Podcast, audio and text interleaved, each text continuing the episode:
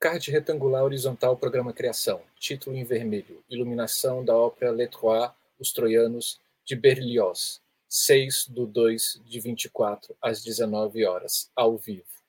Ao centro, fotografia colorida de Caetano Vilela, da cidade de São Paulo, SP. No canto superior direito, símbolo de play na cor verde escuro com triângulo central amarelo seguido de da ideia luz, escrito em letras pequenas e na cor verde. No canto inferior direito, logomarca do canal da Ideia Luz, com linhas coloridas saindo da lâmpada.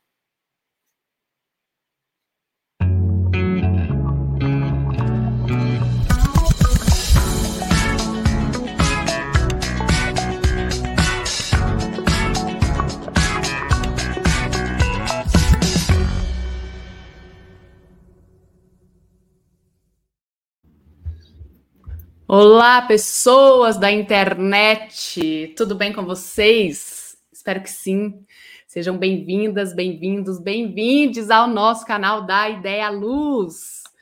Minha gente, hoje a gente volta à nossa programação normal, que é o quê? Nosso programa Criação, toda terça-feira, às 19 horas. E a gente vai conversar com uma pessoa para lá de especial, que a gente está muito feliz de ter aqui com a gente, que é Caetano Vilela. E ele vai falar sobre a criação da iluminação para a ópera Les Troyas. Falei certo? Les Trois. Les Trois. Les Trois. É, de Ber... Ber... Berlioz. Berlioz. Então, minha povo, minha pova, fique aqui com a gente até o final. Aproveita para se inscrever no canal, acionar o sininho, deixar o seu joinha no vídeo e compartilhar com o maior número de pessoas possíveis. Eu sou Camila Thiago, falo diretamente de Uberlândia, Minas Gerais. Tenho a pele branca, os cabelos castanhos escuros, um lado do meu cabelo é rapado. Eu estou usando um fone de ouvido estilo travessa, ele é preto. Estou usando uma blusa branca Estou aqui no escritório da minha casa, sentada em uma cadeira que vocês só conseguem ver o encosto dela, que é numa cor creme. Atrás de mim está apagado uma estante com alguns livros. é, minha gente, minha gente. Corre, e corre, um lado, e um lado da, em um dos meus lados tem a logo do Da Ideia Luz bordada pela oficina Re e é um prazer imenso, Marcelo, começarmos mais um ano de canal. Boa Sim. noite, tudo bem? Tintim pra gente, né? Olha só, tudo cheio de novidades. Ó. Bom, quem assistiu o programa Debate, Férias, o trabalho de iluminação em Brasília, sabe do que eu estou falando aqui. Mas muito bom, sim, é um, muito bom, muito bom mesmo estar aqui com vocês. Bom dia, boa tarde, boa noite para vocês que estão aí do outro lado da telinha. Eu sou Marcelo Augusto, sou iluminador aqui em Brasília. Sou um homem branco, tenho uma barba grisalha, um pouco rala, uso um óculos quadrado, estou com um chapéu, um boné, né, um boné verde, tenho olhos castanhos, tenho bochechas um pouco salientes, uh, estou, estou vestindo uma blusa branca, Estou no escritório da minha casa. Atrás de mim tem uma estante, tem uma estante suspensa com vários objetos que são recordações que a gente tem aqui em casa e tem um, um azulejo plotado ali, assim, um ladrilho com, as, com a marca do Daidé Luz, que é lindo, maravilhoso, é muito bonito isso. E com certeza é um prazer estar aqui com vocês mais uma vez e começando nossa programação normal de 2024 quatro esse ano promete, cara, assim. E a gente promete, a gente cumpre, a gente entrega, né, Camila? Assim, pode acreditar. Vão ter coisas maravilhosas acontecendo aqui. Então, gente, se você não sabe, você está aqui no Da Ideia à Luz, que é o maior canal no Brasil de diálogos entre as áreas técnicas e de criação artística dos bastidores da cena. Vem com a gente, porque esse programa vai ser muito legal. Sim. E, gente, se vocês querem saber mais da nossa programação, é só seguir a gente no Instagram e no Facebook. Se vocês têm preferência por ouvir, nós também estamos em todas as plataformas agregadoras de podcast. Se vocês querem saber o que, que já aconteceu aqui nesses quase quatro anos de canal, agora a gente vai poder falar quase quatro. Tá é só vocês entrarem nas nossas playlists e assistirem, porque todos os vídeos estão disponíveis e tem muita coisa boa, muito conteúdo de qualidade esperando vocês. E quer abraçar um pouco mais forte o canal e se tornar um apoiador do Da Ideia Luz, seja um membro do canal ou contribua através do nosso super chat ou do Valeu aqui no YouTube. Temos também o nosso Pix, que é daidealuz.gmail.com. E eu vou aproveitar aqui para agradecer a todas as pessoas que já contribuíram aqui com o nosso canal. O apoio de vocês é fundamental para a existência do nosso querido Da Ideia Luz. Muito obrigada, gente. E, gente, ó, chegou a hora da gente acender as luzes da coxia e colocar mais uma pessoa profissional dos bastidores da cena em foco. E hoje, como eu disse, teremos o nosso queridíssimo Caetano Vilela, que é encenador e iluminador. Ele é paulistano, nascido em 1968. Iniciou a carreira como ator em grupos experimentais de teatro nos anos 80, seguindo na profissão como diretor e iluminador. A partir de 1997, se dedica às produções de ópera e, desde então, seu nome ganha destaque ao realizar centenas de produções como assistente, diretor e iluminador em importantes teatros no Brasil e no exterior.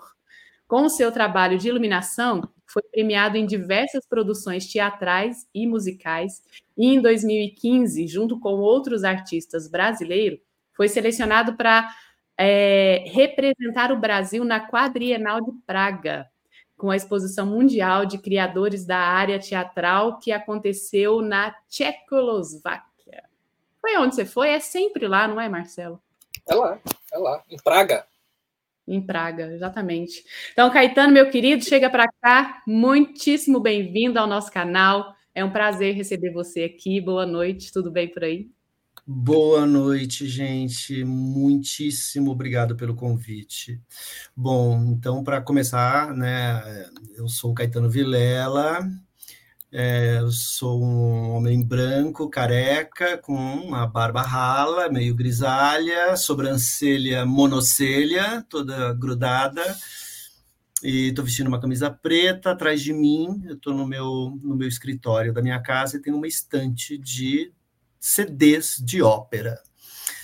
E estou super é, feliz, honrado, respeito muito o trabalho de vocês e é o máximo a gente começar o ano falando de processos, falando de criação, incentivando pessoas que estão no começo da carreira e, enfim, profissionais também, que sempre têm curiosidade de saber do trabalho dos outros. O Brasil é tão grande, né? A gente tem tão pouco contato com, com outros profissionais de outras regiões, então esse canal agrega essas pessoas e isso é muito positivo. Muito obrigado pelo convite. Nós, a gente que agradece muito a sua presença e a gente não cansa de falar assim. Quando vocês dizem sim para a gente, a gente fica muito feliz, porque vocês estão doando para a gente e quando eu falo para gente, para gente família canal, né, assim, para deixar registrado também para a história, duas coisas que para a gente, para hoje em dia é muito importante, né, assim, que é o conhecimento e o tempo.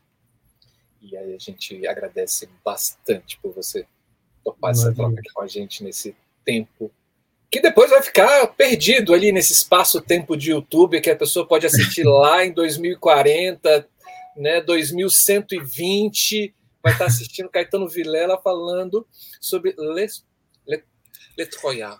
Le Troyen. Le, Troyen. Le Troyen. Gente, Le fazer, mas a gente vai facilitar para os troianos, mas o Le Troyen de Berlioz. Berlioz.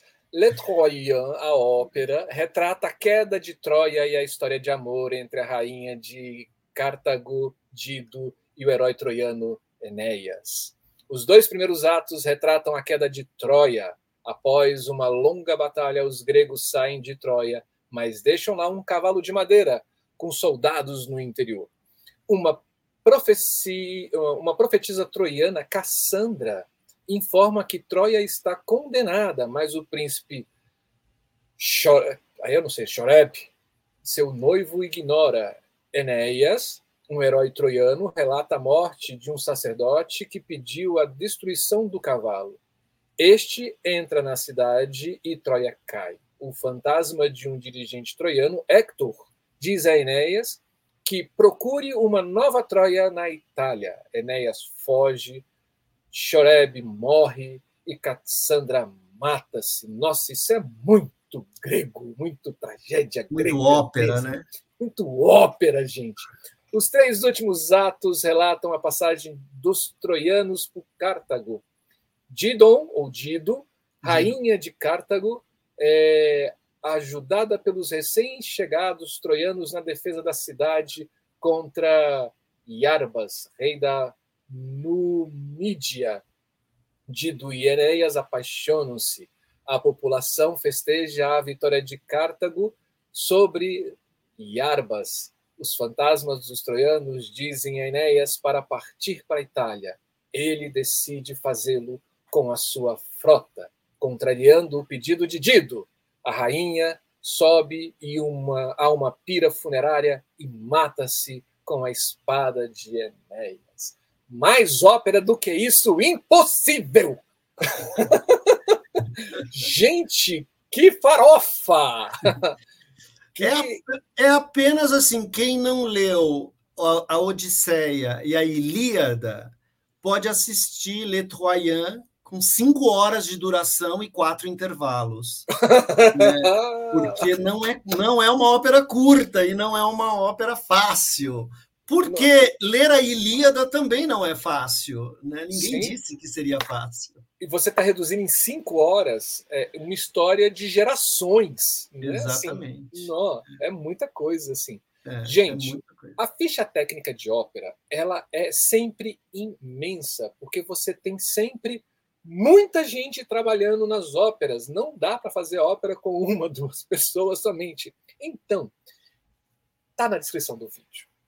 Tá Leiam lá, porque é muita gente com seus personagens. A gente só vai deixar assim salientado que a direção dessa ópera, a concepção de luz é de Caetano Vilela, nosso convidado de hoje. Vamos lá, porque o bate-papo vai ser muito bom. Caetano, diante de toda essa tragédia grega, de todas essas, essas Ilíadas, como é que foi, cara? dirigir e criar a luz para Le Troyen. Olha, falou certíssimo. um dia a gente aprende.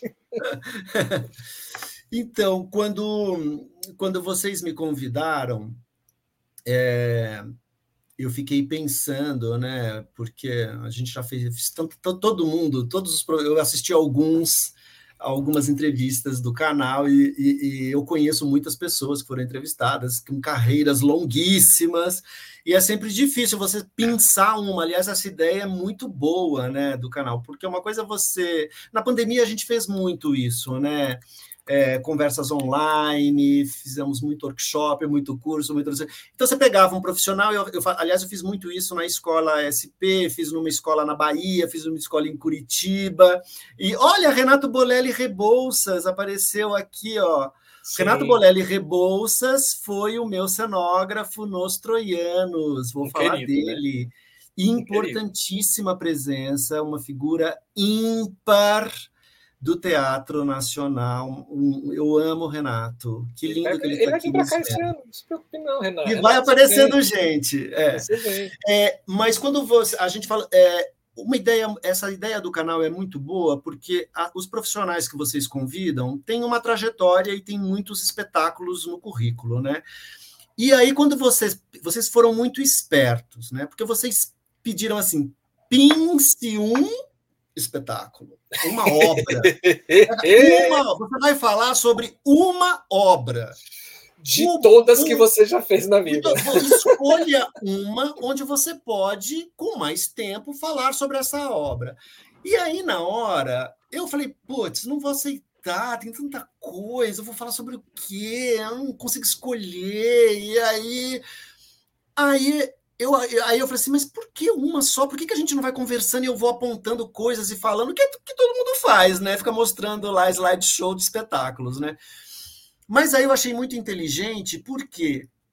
Porque ao escolher uma produção e fazer com que o artista pense nessa produção, ou repense essa produção que ele escolheu, a gente, a nossa trajetória nunca é a partir daquela coisa. Nós somos múltiplos, então óbvio que eu vou falar de coisas que me inspiraram e que evoluíram, né? Porque um trabalho puxa o outro, eu não estou começando agora, então vem uma coisa. Então é muito inteligente, você acaba escolhendo uma produção, mas você naturalmente vai passar por coisas que você fez, mas focado naquela coisa que te resume, né? E o que me resume, obviamente, é, são muitas coisas, não consigo, não sou tão sintético assim, mas eu escolhi essa produção porque ela foi muito especial é, na minha. Na, na, eu fiz essa produção em 2009 no Festival Amazonas de Ópera. E ela foi muito especial nesse momento da minha vida, e, e, eu penso muito nela até hoje, porque ela foi um exemplo é, para muitas coisas que vieram depois na minha carreira profissional. E quando eu falo sobre ela em workshops, ou escola de teatro, ou nos cursos de teatro que eu costumo dar, ou cursos de extensão, eu gosto de usar os troianos como exemplo, essa produção, porque é uma, foi uma produção que tinha tudo para dar errado. Tinha tudo para ser um fracasso retumbante, mas um fracasso grego, assim, retumbante mesmo. Porque e ela e ela aconteceu de outra forma, ela, ela foi acontecendo de, de uma maneira é, diferente que fugiu ao meu controle. Então, isso é muito importante assim a gente falar, porque às vezes as pessoas têm uma impressão que o artista tem domínio de tudo e ele é muito seguro e ele faz lá e ele apresenta, e as pessoas veem a coisa como resultado final e acha que aquilo tudo é muito é muito fácil, é muito rápido, deu tudo certo, já está envolvido em outro espetáculo e aquilo. Mas as coisas nem sempre são assim. E as coisas mais importantes, eu acredito, não só na carreira artística, mas no desenvolvimento de qualquer profissional, é o desafio. Então, você só tem certeza que você está no lugar certo quando você consegue superar obstáculos em vários sentidos, né? Físicos, emocionais, financeiros, etc. Né? Então, quando você junta isso numa produção que tem Fitzcarraldiana, já que eu estava em Manaus, que tem tudo para dar errado, e aí ela acontece da forma que você menos imaginou. Então, isso é um desafio, e eu gosto de falar sobre ela porque é uma, é uma, foi uma ópera, foi uma direção que eu fiz que eu não imaginava que eu, eu fosse capaz de ir até o, o fim dela. Né? Então, eu acho muito legal falar sobre as coisas que são difíceis e que beiram o fracasso e que a partir dela a gente a gente tira lição de alguma coisa. Este, esta introdução prolixa é para eu começar a falar, dizendo isso tudo. É, eu trabalhei em Manaus durante 11 anos né, o Festival Amazonas de Ópera, né, que existe até hoje é, no Teatro, Teatro Amazonas, aquela, aquela joia nacional né, do ciclo da borracha. É, o Festival Amazonas de Ópera, é, ele hoje acho que tem 25 anos, se eu não me engano, e eu trabalhei 11 anos consecutivos, é, três, eu ficava de dois a três meses por ano no, no festival. A partir, eu comecei no terceiro ano do festival. Os três primeiros anos eram feitos por, por estrangeiros do leste europeu, que vinham com todas as produções nos navios. E a partir do terceiro festival, é, vinha tudo, então, tinha, tinha aquelas produções antigas da Bulgária, da Estônia, Letônia, com gringos, com todos aqueles. aqueles o, o, o Teatro Amazonas não tinha corpos estáveis, não tinha orquestra, não tinha coro, não tinha balé, tinha o teatro. Então, o secretário de Cultura da época, o Robério Braga, teve a ideia de, de fazer o festival, e aí, por vários, várias, várias situações, ele contratou esse, esse grupo é, do leste europeu que executou os três primeiros festivais. Então, vinha num navio com aquelas produções. Na Europa, é, na Europa as produções são, ao contrário que do Brasil, a gente está começando um pouco com isso, elas são, são produções de repertório, né?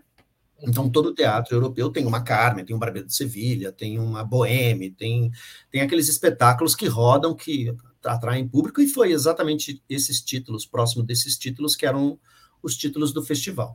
A partir do terceiro festival, o secretário de Cultura decidiu abrasileirar o festival, e aí contou com uma equipe produção é, local, é, e São Paulo, Rio e parte do Brasil que produzia a ópera foi convidado para participar artisticamente lá. Então teve, eu fui para lá a primeira vez é, em 98, eu comecei em 97 com ópera, fui para lá a primeira vez em 98 com uma produção do Yakov Hillel do, para, como assistente de iluminação de uma produção do Yakov Hillel, que a gente é, tinha feito um ano antes aqui em São Paulo, no Teatro Municipal, que era o Elixir do Amor.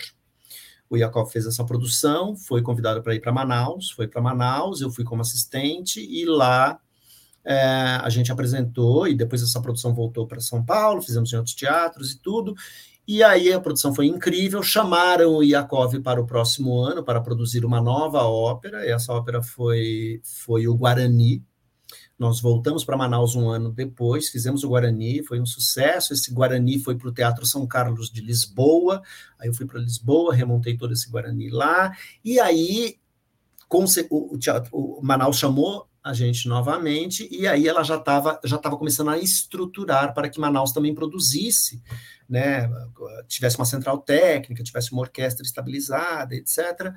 E aí o maestro Luiz, Luiz Fernando Malheiro, que é o diretor artístico do festival até hoje, é, me, é, eu já estava indo para Manaus há dois anos seguidos, me convidou, ele falou, olha, a gente vai fazer o festival sempre com quatro a cinco títulos por, an, por, por, por ano, esses títulos são são exprimidos em um mês, praticamente um título por, por semana, né, de quatro a cinco títulos no Teatro Amazonas, na praça, no entorno do teatro, e ao ar livre, concerto de encerramento, concerto de abertura. E a gente queria que você fizesse a luz de todas as produções. Então, você já conheceu o teatro, já sabe como que é, queria que você fizesse a luz de tudo. E a gente vai variando os diretores, mas você assume essa luz e assume um pouco essa coordenação técnica, assim, de quem faz o quê, como que a gente concilia essas obras. Então a gente ficava um ano antes, o maestro morava em São Paulo, né? A gente ficava um ano pensando, ele pensando no festival e eu é, vendo como que as produções podiam se encaixar é, tecnicamente, com a luz, com o cenário, etc. Né? Convidando pessoas que tinham a ver com os títulos que ele queria e tal. Desde esse período, é, eu sempre quis dirigir. Eu já, quando eu fui trabalhar com o Yakov Hiller, eu já era iluminador, já tinha indicações de prêmio, já tinha ganhado um prêmio que nem existe mais hoje aqui em São Paulo, o prêmio Mambembe, mas eu queria trabalhar com ópera. Né? Sempre quis trabalhar com ópera, sempre quis ser diretor de ópera, né? Então eu não conhecia ninguém porque ópera é uma é, é, a bolha da bolha, né? A panela da panela da panelinha, né? E aí uma, uma coincidência, assim, eu tinha um amigo iluminador que era assistente do Yakov Hillel, que não pôde fazer um trabalho no Teatro Municipal com ele, e ele me indicou. E aí eu fiz assim o máximo para o Yakov se apaixonar por mim e eu roubei o trabalho desse meu amigo para o resto da vida. a gente não se fala mais, mas ele foi para outro caminho, ele tá tudo bem, a gente se encontrou, tá tudo ótimo. Mas eu fiz para me tornar aquela pessoa imprescindível, sabe? E eu fui assistente do Yakov durante oito anos, do Yakov Hillel, que nós perdemos Yakov Hillel morreu no meio da pandemia, não de Covid, mas de um câncer e foi uma pessoa muito importante para o Brasil, no balé, no teatro, uma figura assim ímpar assim de, de, de, de, trabalho de trabalho na ópera e no balé aqui, aqui em São Paulo principalmente. O Yakov, aí foi aí que eu fui para para Manaus, né? É, e eu falei para o maestro desde o começo, ele falou: ah, mas você que tá ótimo, você não sei. E ele via que eu não era só um iluminador, assim, eu, eu eu não sabia ler partitura, então eu comprava os, libre, as, os discos de ópera daqui atrás, tudo, tirava esse libretinho, xerocava, ficava acompanhando a história ali, decupava, ficava ouvindo a música. Eu queria entender do métier, eu ficava acompanhando os ensaios, indo na orquestra, no horário que os cantores chegavam, eu chegava junto, então ficava ali querendo entender o métier, o que era, mais do que ser, ser assistente de iluminação, para mim era só a porta de entrada. Assim. E eu falei para o maestro que quando ele achasse que eu estivesse pronto para dirigir alguma coisa, que ele me avisasse. E, e como eu fazia a luz de todos os títulos, eu estudava tanto quanto um diretor ali. Eu me obrigava a isso, porque primeiro eu não era musicista, eu não, eu não, não lia partitura, queria entrar no meio, né? Queria dirigir, né?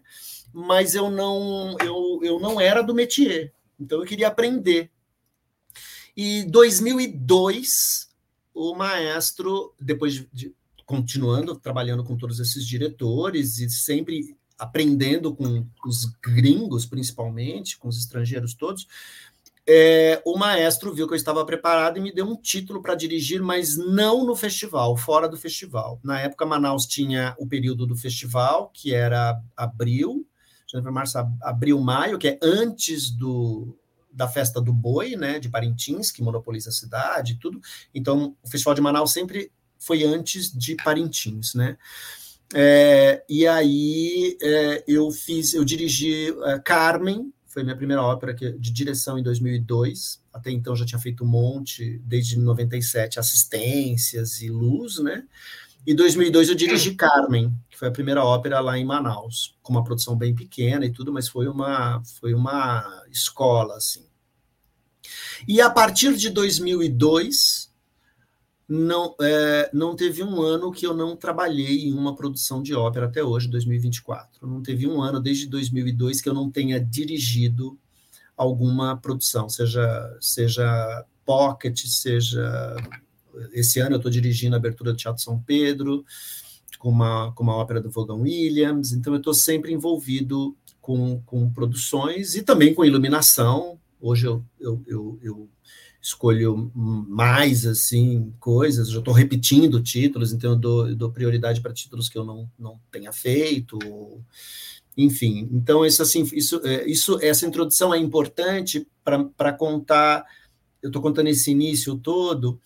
É, não por cabotinismo, mas é, porque os troianos foi também o meu encerramento da minha participação no festival. Então, eu comecei lá no terceiro festival e terminei em 2009, foi meu último ano, depois de 11 anos consecutivos. Então, foi, um, foi uma escola, foi um aprendizado, foi uma trajetória importantíssima, e dali é, eu, eu, eu, eu passei a ser visto no Brasil como um iluminador especializado em ópera e um diretor de ópera, porque até então eu dirigia grupos de teatro experimental, fazia assistente de direção para vários, assistência de direção para vários diretores. Trabalhei 15 anos com Gerald Thomas, eh, fui ator do Antunes Filho, trabalhei com Zé Celso, trabalhei com Ulisses Cruz, então trabalhei em muitos grupos experimentais, assim, mas eu não era visto como um diretor. Foi o Festival Amazonas de Ópera que solidificou a minha carreira de, de diretor, né, de encenador. E é, isso, Caetano, a gente estava conversando na, na, aqui nos bastidores, né, assim, é, aí a gente vê a importância daquilo que a gente estava falando, de você seguir com políticas públicas de longo prazo e de valorização de. Ah, não sei como é que dá o nome disso, mas de, desse movimento artístico que se consolida dentro de uma cidade, né? É, porque ter um apoio, ter a construção desse projeto durante 11 anos, ele, você falou que ele é um pouco maior, né? Desses 11 anos, começou um pouco antes e você entra depois. Então, mais tempo, que, e vai até hoje, né, na realidade, e vai isso, isso até hoje. Exatamente.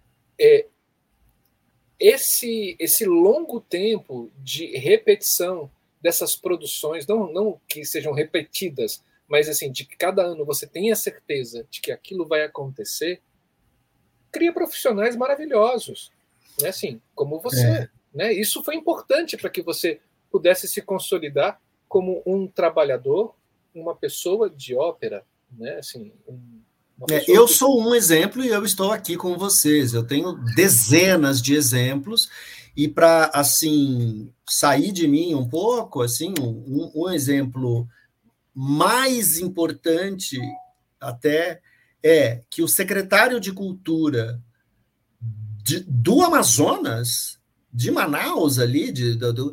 é o Marcos Apolo Muniz de Araújo, Sim. que começou como figurante do Festival Amazonas de Ópera. Uhum. E depois foi técnico do Festival Amazonas de Ópera. E depois foi diretor técnico. E depois ele viu que, junto com os artistas estrangeiros, ele precisava dominar uma técnica. Ele foi estudar edificações e arquitetura para entender as plantas dos desenhos. Se formou. O secretário de Cultura deu o nome dele à central técnica do teatro. O nome dele está lá, Marcos Apolo Muniz de Araújo. Ele hoje é o secretário de Cultura há duas gestões. Então, assim, o festival não só formou gente, como, como formou, como o Apolo nasceu dali, saiu dali, e hoje é um secretário de Cultura que está formando é, é, que, política cultural, né? Sim. Então, é o Fernando gente... fala que assim, é a manutenção, né? Exatamente, não, foi muito importante. Uh, tem estudos todos da Flávia Furtado, que é produtora do festival, é, estudos seríssimos falando que o Festival Amazonas de Ópera, no meio do período que acontece o festival, durante aquele período, movimenta mais a economia local e, e, e trabalho do que setor 80, 90, sei lá, 60, 80% dos, de setores da Zona Franca de Manaus. Então, assim, movimenta o mercado, faz dinheiro, ensina as pessoas. Durante o festival, o, os, os artistas que trabalham em Parintins, que são gênios, é uma escola é uma escola, Parintins é uma escola. Aqueles artistas, eles, eles, eles estão desempregados no começo do ano. Eles são contratados três meses antes no festival para executar pintura de arte, ajudar na cenografia, nos adereços, na contrarregragem, na montagem. Então, assim, agrega então, sabe, é uma coisa incrível. E na época não tinha é, o, o, artistas para dirigir, para iluminar especializado naquilo. Isso é completamente diferente hoje. Hoje já é uma coisa múltipla. Antes a produção era feita em São Paulo, Rio, hoje é totalmente em Manaus. Antes não tinha corpos estáveis, hoje são todos corpos estáveis seletizados, com uma puta central técnica que faz inveja para São Paulo. Com, assim, entendeu? Então, assim, isso é incrível. Eu saí de Manaus e fui para o festival do Teatro da Paz, que é o festival concorrente, em Belém, né? Os manauaras e os Belém é tipo São Paulo, Rio. Mas eu fui para lá no festival, quando o festival também estava no auge, investindo muito nos títulos, que foi uma coisa incrível. Aí teve um movimento político que acabou, o Festival de, do Teatro da Paz não teve a mesma sorte que teve Manaus, né? E hoje o festival está diluído a títulos e, e, não tem corpos estáveis, e um teatro, o Teatro da Paz, não sei se as pessoas conhecem, o Teatro da Paz é tão lindo quanto o Teatro Amazonas. Maravilhoso. Uh, como eu já não estou nenhum nem outro, eu tem uma certa predileção pela arquitetura do Teatro da Paz, que é anterior ao Teatro Amazonas, 15 anos antes, né? que é um deslumbre, o Teatro da Paz, e hoje ele não tem o prestígio e os títulos que tem é, em Manaus. Mas, enfim, isso é uma coisa política, de puxar um pouco para os lados e tal, mas é, é importante ressaltar que investimento nesse tipo de, de, de linguagem não é algo de elite, não é uma coisa para se desvalorizar e é uma coisa que traz reflexo para a sociedade. Mas isso é um outro assunto para um outro momento. Eis que surge os troianos na minha vida, depois de 11 anos em Manaus. É, é, 2009 foi o ano França-Brasil, Brasil-França ou França-Brasil, não me lembro, França, um desses dois, com muito investimento do governo francês aqui no, no Brasil e com muitas produções no Brasil inteiro. Então, o Festival Amazonas, naquele ano, foi um festival totalmente dedicado a, a, a títulos franceses, desde as das, das das óperas até as, a, os concertos, os workshops, os, os trabalhos de, de, com, com, com, cantores, com solistas, etc. E é, o maestro Malheiro escolheu, sempre escolhia títulos que nunca tinham sido feitos no Brasil, e isso é um, um grande avanço assim em Manaus, em termos de ópera. É, eu dirigi antes disso lá Lady Macbeth, do distrito de Michensk, que é uma ópera russa do Shostakovich, que foi a primeira vez no Brasil e nunca mais aconteceu essa ópera, cantada em russo, uma ópera incrível do Shostakovich.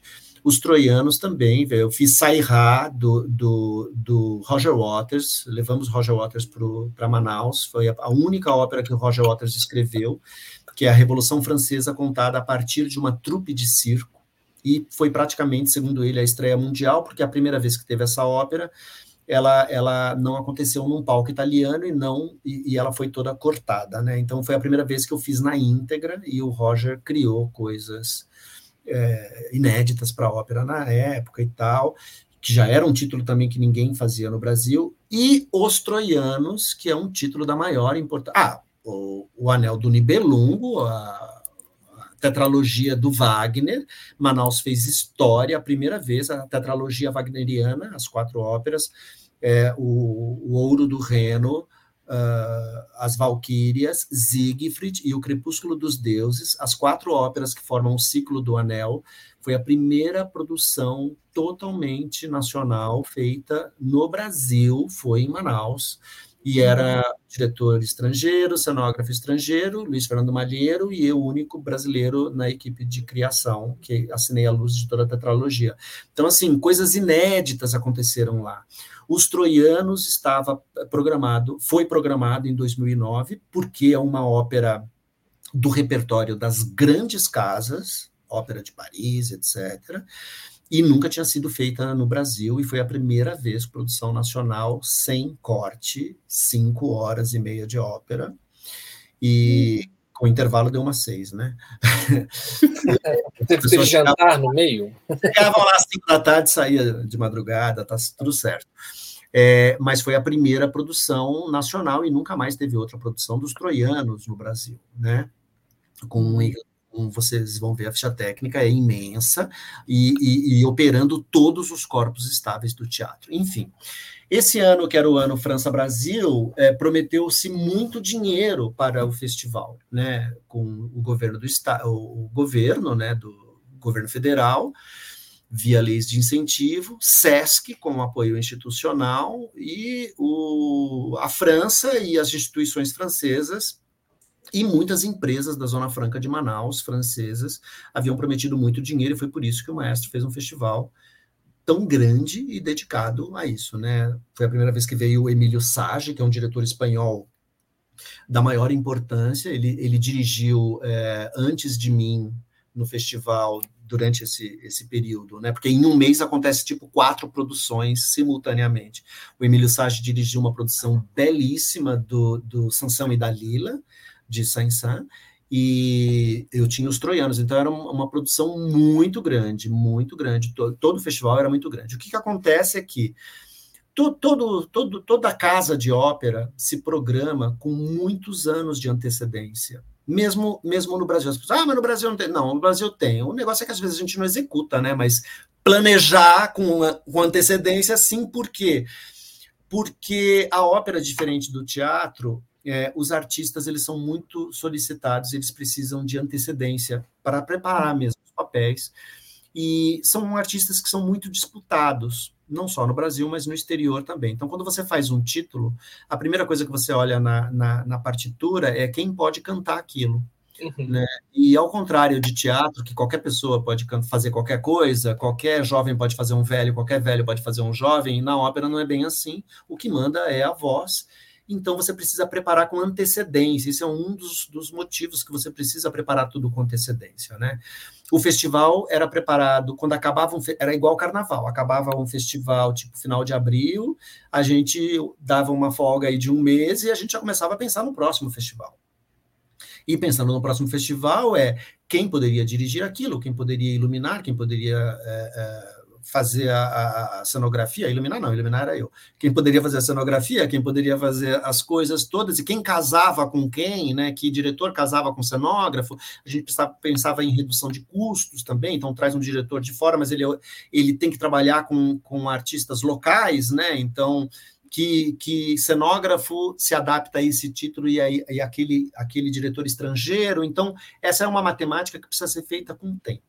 Os Troianos foi, foi pensado em 2008, junto com outros títulos franceses, é, para ser feita com tempo, mas era a ópera inédita no Brasil, a, a ópera cartão de visita do festival, e o, o, na época eu tinha dois títulos para escolher e eu, e eu, escolhi essa, né? Eu sabia os títulos que ia, o maestro falou: você prefere esse ou esse? Não, eu quero esse, porque para mim fazer os troianos é coroar, né, um trabalho no teatro. Eu venho do teatro, né? Então, fazer isso, né, depois de tanta coisa que a gente viu em teatro, eu tenho intimidade, porque também tem isso, né?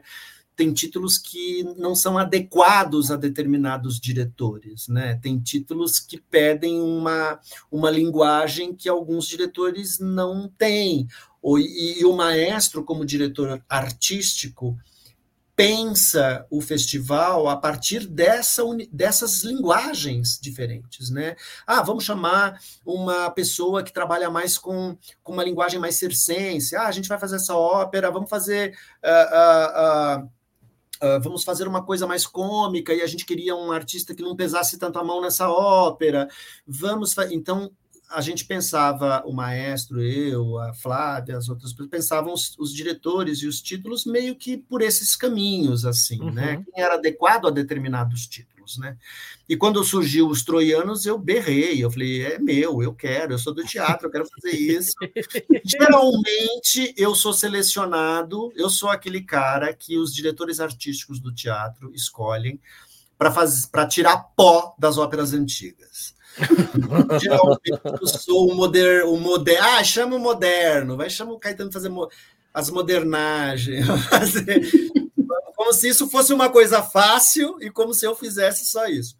Mas geralmente os meus os títulos que eu fiz, os desafios eram deixar a coisa com uma certa contemporaneidade. Assim. Uhum. Mas os troianos, ele, quando surgiu o título, eu abracei esse título porque me diz muito a história, óbvio, e da minha trajetória no teatro, né? E como a gente começou a planejar isso em 2008, ela tinha um orçamento muito grande. Então ela tinha, ela era robusta, sim, em equipe, em orçamento, né? E a minha, é, depois de uns dois meses estudando a ópera, é, eu tive uma reunião com o maestro e eu apresentei uma ideia que era é, a civilização grega da, vista pelo Ocidente é o berço da cultura, né, a visão eurocêntrica e bem ocidental mesmo, como berço da cultura. E os mitos gregos dizem praticamente para toda, toda a linguagem cênica, né? Teatro, cinema, dança, etc.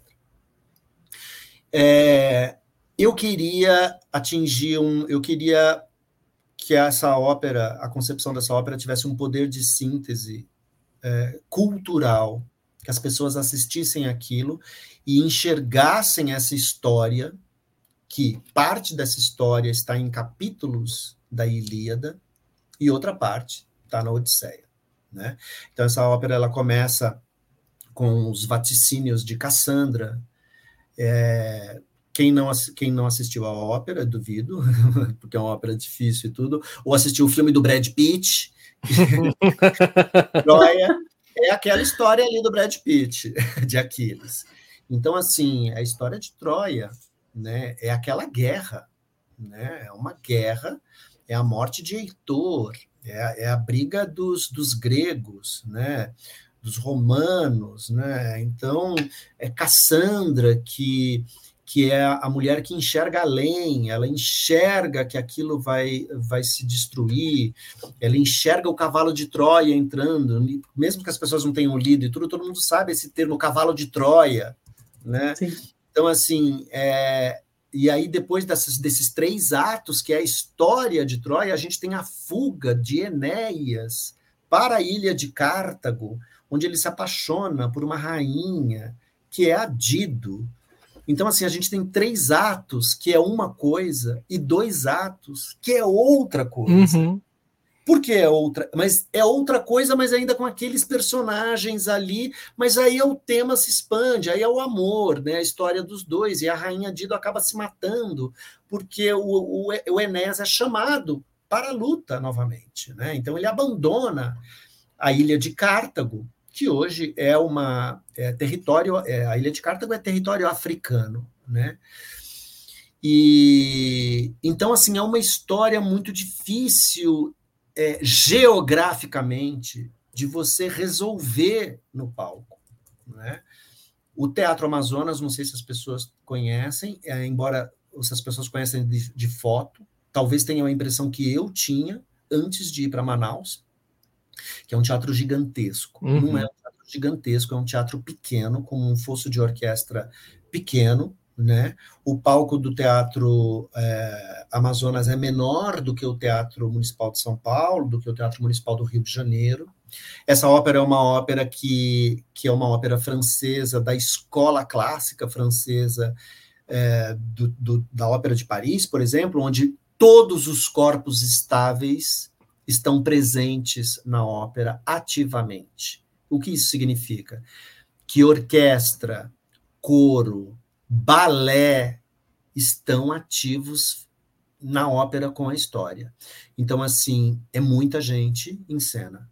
Né? Obviamente, para Manaus houve uma redu redução nesses corpos estáveis, né? desde a orquestra até coro, balé e tudo, a gente não tem 200 pessoas em cena, como se faz em Paris, né? A gente tinha, acho que só de entre cantores, figurantes e solistas, pelo menos 150, 160 pessoas em cena, que é muita gente, né, para um palco para um palco pequeno, né, como como o do Teatro Amazonas. Então eu tinha muitos desafios logísticos para contar essa história. E como eu conhecia bem o teatro é, tecnicamente, e a minha escola de trabalho é Merholdiana, do Vysselov de Merhold, um encenador russo, para quem não conhece, que foi fuzilado pelo Stalin, mas que concebeu tudo, tudo que a gente faz hoje como encenação, toda a revolução do palco, é, grande parte veio de Merhold. Um dos motivos de eu ir trabalhar com ópera foi estudando as óperas que o Merhold fez do Richard Wagner. Então, assim, a primeira coisa que Merhold faz é, é, é, desconstruir toda a caixa cênica e usar aqueles elementos da caixa cênica a, a, ao seu favor, né? Então, ele já tira a cortina, já usa parede, já usa vara, já usa. Então, tudo aquilo faz parte de uma linguagem e a magia acontece no olho do público e o público esquece que aquilo é cru. Então, ele presta atenção no na arte do ator, do cantor, de, da, da cena, do poder de sedução mesmo, da, da, do, do, do teatro, da ilusão. Né? Então, isso é um exercício. Né? É, aprendi muito estudando Merhold e sou devoto até hoje. Então, é, uma das coisas que, que, eu, que eu apresentei para o maestro como proposta de de concepção foi que eu, em primeiro lugar, o meu desafio era como trabalhar isso como uma linguagem que amplie o universo artístico, né? Porque como a gente fala assim, ah, mito grego é uma coisa imensa, né? Você começa a estudar, você não para nunca mais, é um estudo de vida, né? Uhum. Então, assim, um ano antes, assim, tudo que eu já sabia de grego, dos, dos, mitos e tudo, passei a estudar tudo novamente. Aí você, uma coisa leva a outra, e, e, e a curiosidade é infinita, e os livros são infinitos, enfim. Você nunca está preparado, né? Até hoje, né? a minha concepção original era que tudo seria um, a Biblioteca de Alexandria, antes da destruição. Então, a Biblioteca de Alexandria existia, não tinha sido destruída, então todo o conhecimento do a Biblioteca de Alexandria foi concebida para abrigar todo o conhecimento do mundo da época Uau, então você faz ali um recorte, você faz um buraco de minhoca e mistura. Total, total. Né? Como, como, como, que, como que eu vou mostrar para o público a amplitude de amplitude de, de linguagens? Porque a Dido não é só a rainha da África, o Enéas não é só um herói, eles, eles são arquétipos eles não são só mitos gregos, eles não estão só na Ilíada, eles são arquétipos da humanidade. É, Cartago, ah, eu estava vendo aqui, Cartago ele é um império que pega ali a, a, parte de superior da África ali assim e vai também Portugal, Espanha, né? Assim, é um... Berlioz foi tão genial que chega na metade, quando eles chegam em Cartago, a ópera praticamente interrompe e existe uma batucada foi a primeira vez que colocou isso numa ópera. Um percussionistas tocando, obviamente, numa ópera, imagina na ópera de Paris, uhum. tocando atabaques, tocando música africana, numa Uau. música erudita. Então, se você ouvir a, a ópera, quando chega em Cartago, tem a rainha Dido é apresentada e, e quando para chegar a Enéas, tem todo um ritual para receber a, a, rainha, os seus súditos, e entram esses músicos e começam em cena a tocar tambor. Por quê? Porque Cartago é, é África. Isso, essa ópera foi escrita na passagem do século XIX, né? Então, assim, o Berlioz já, já, já tinha enxergado que ele, ele precisava culturalmente apontar essas coisas também e ampliar o universo do libreto para além dos mitos gregos.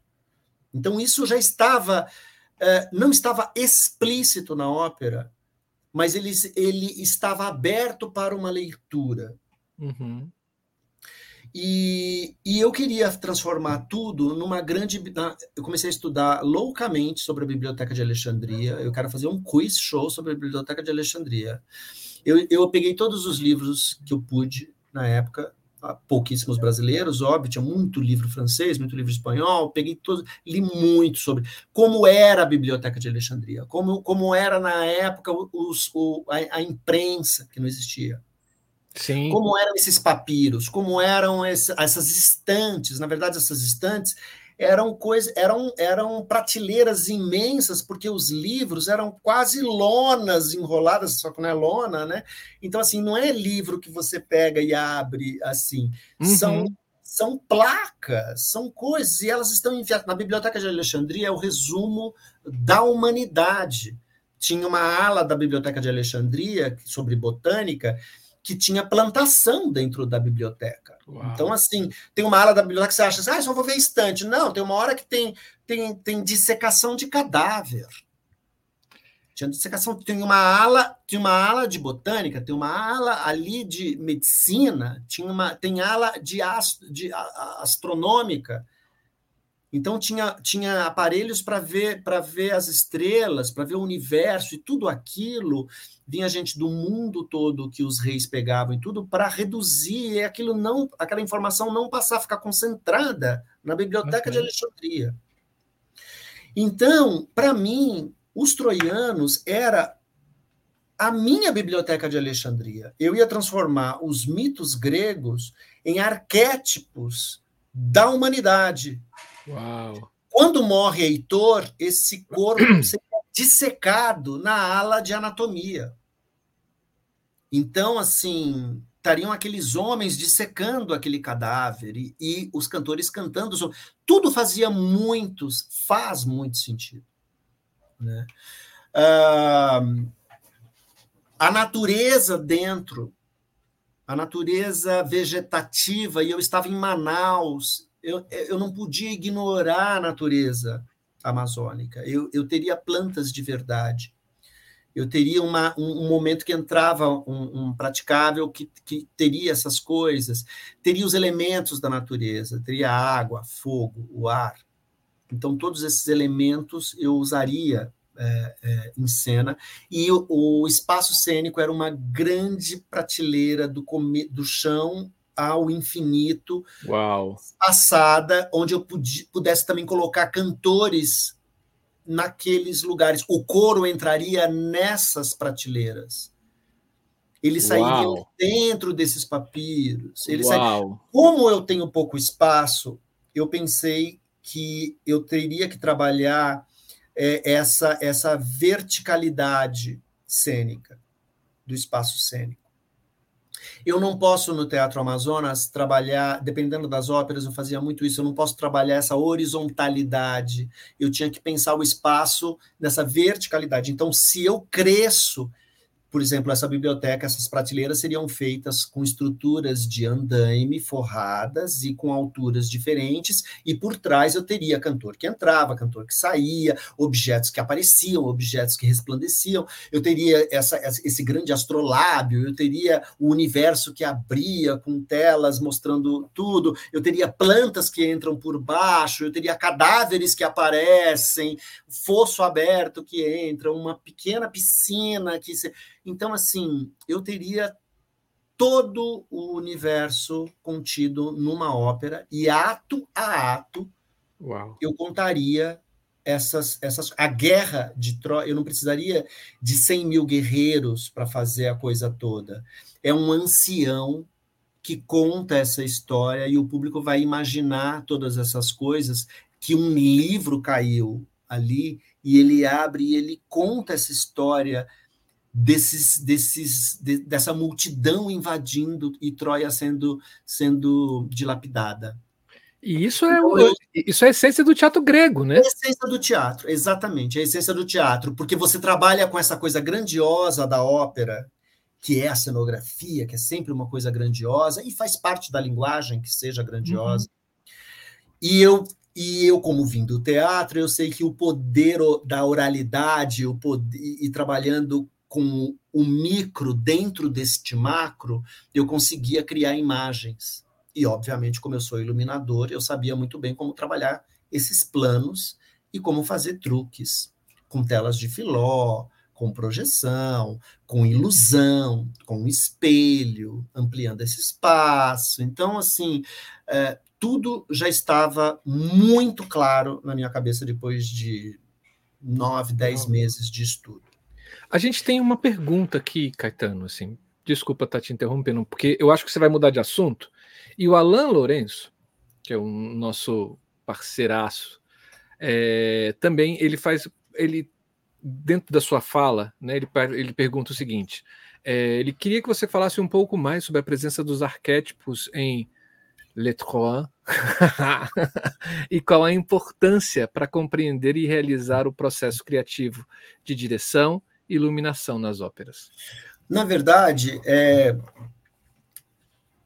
todo esse estudo de anos que a gente faz é, nesses processos criativos, nem sempre eles, eles vão, eles são vistos, eles, eles são transparentes na cena. Isso tudo foi muito importante para mim. Eu vou contar o porquê essas coisas não aconteceram. Que eu, que eu acabei de falar agora e encantei todo mundo, né? É, Quer dizer que eu vou falar Como assim? Como assim que não aconteceu? Eu vou falar por que não aconteceu, por que não aconteceu e o que aconteceu. Mas essa coisa dos arquétipos e tudo, é, a, a, a gente é, estuda tudo isso para subsídio artístico mesmo, para que a gente Sim. tenha, para que a gente possa é, ter segurança é, nas nossas escolhas como linguagem. Óbvio que eu não consigo, eu não, eu não conseguiria nem responder, eu não tenho nem inteligência para responder como esses arquétipos são resultados da luz ou da cena, mais ou menos isso que ele perguntou, né?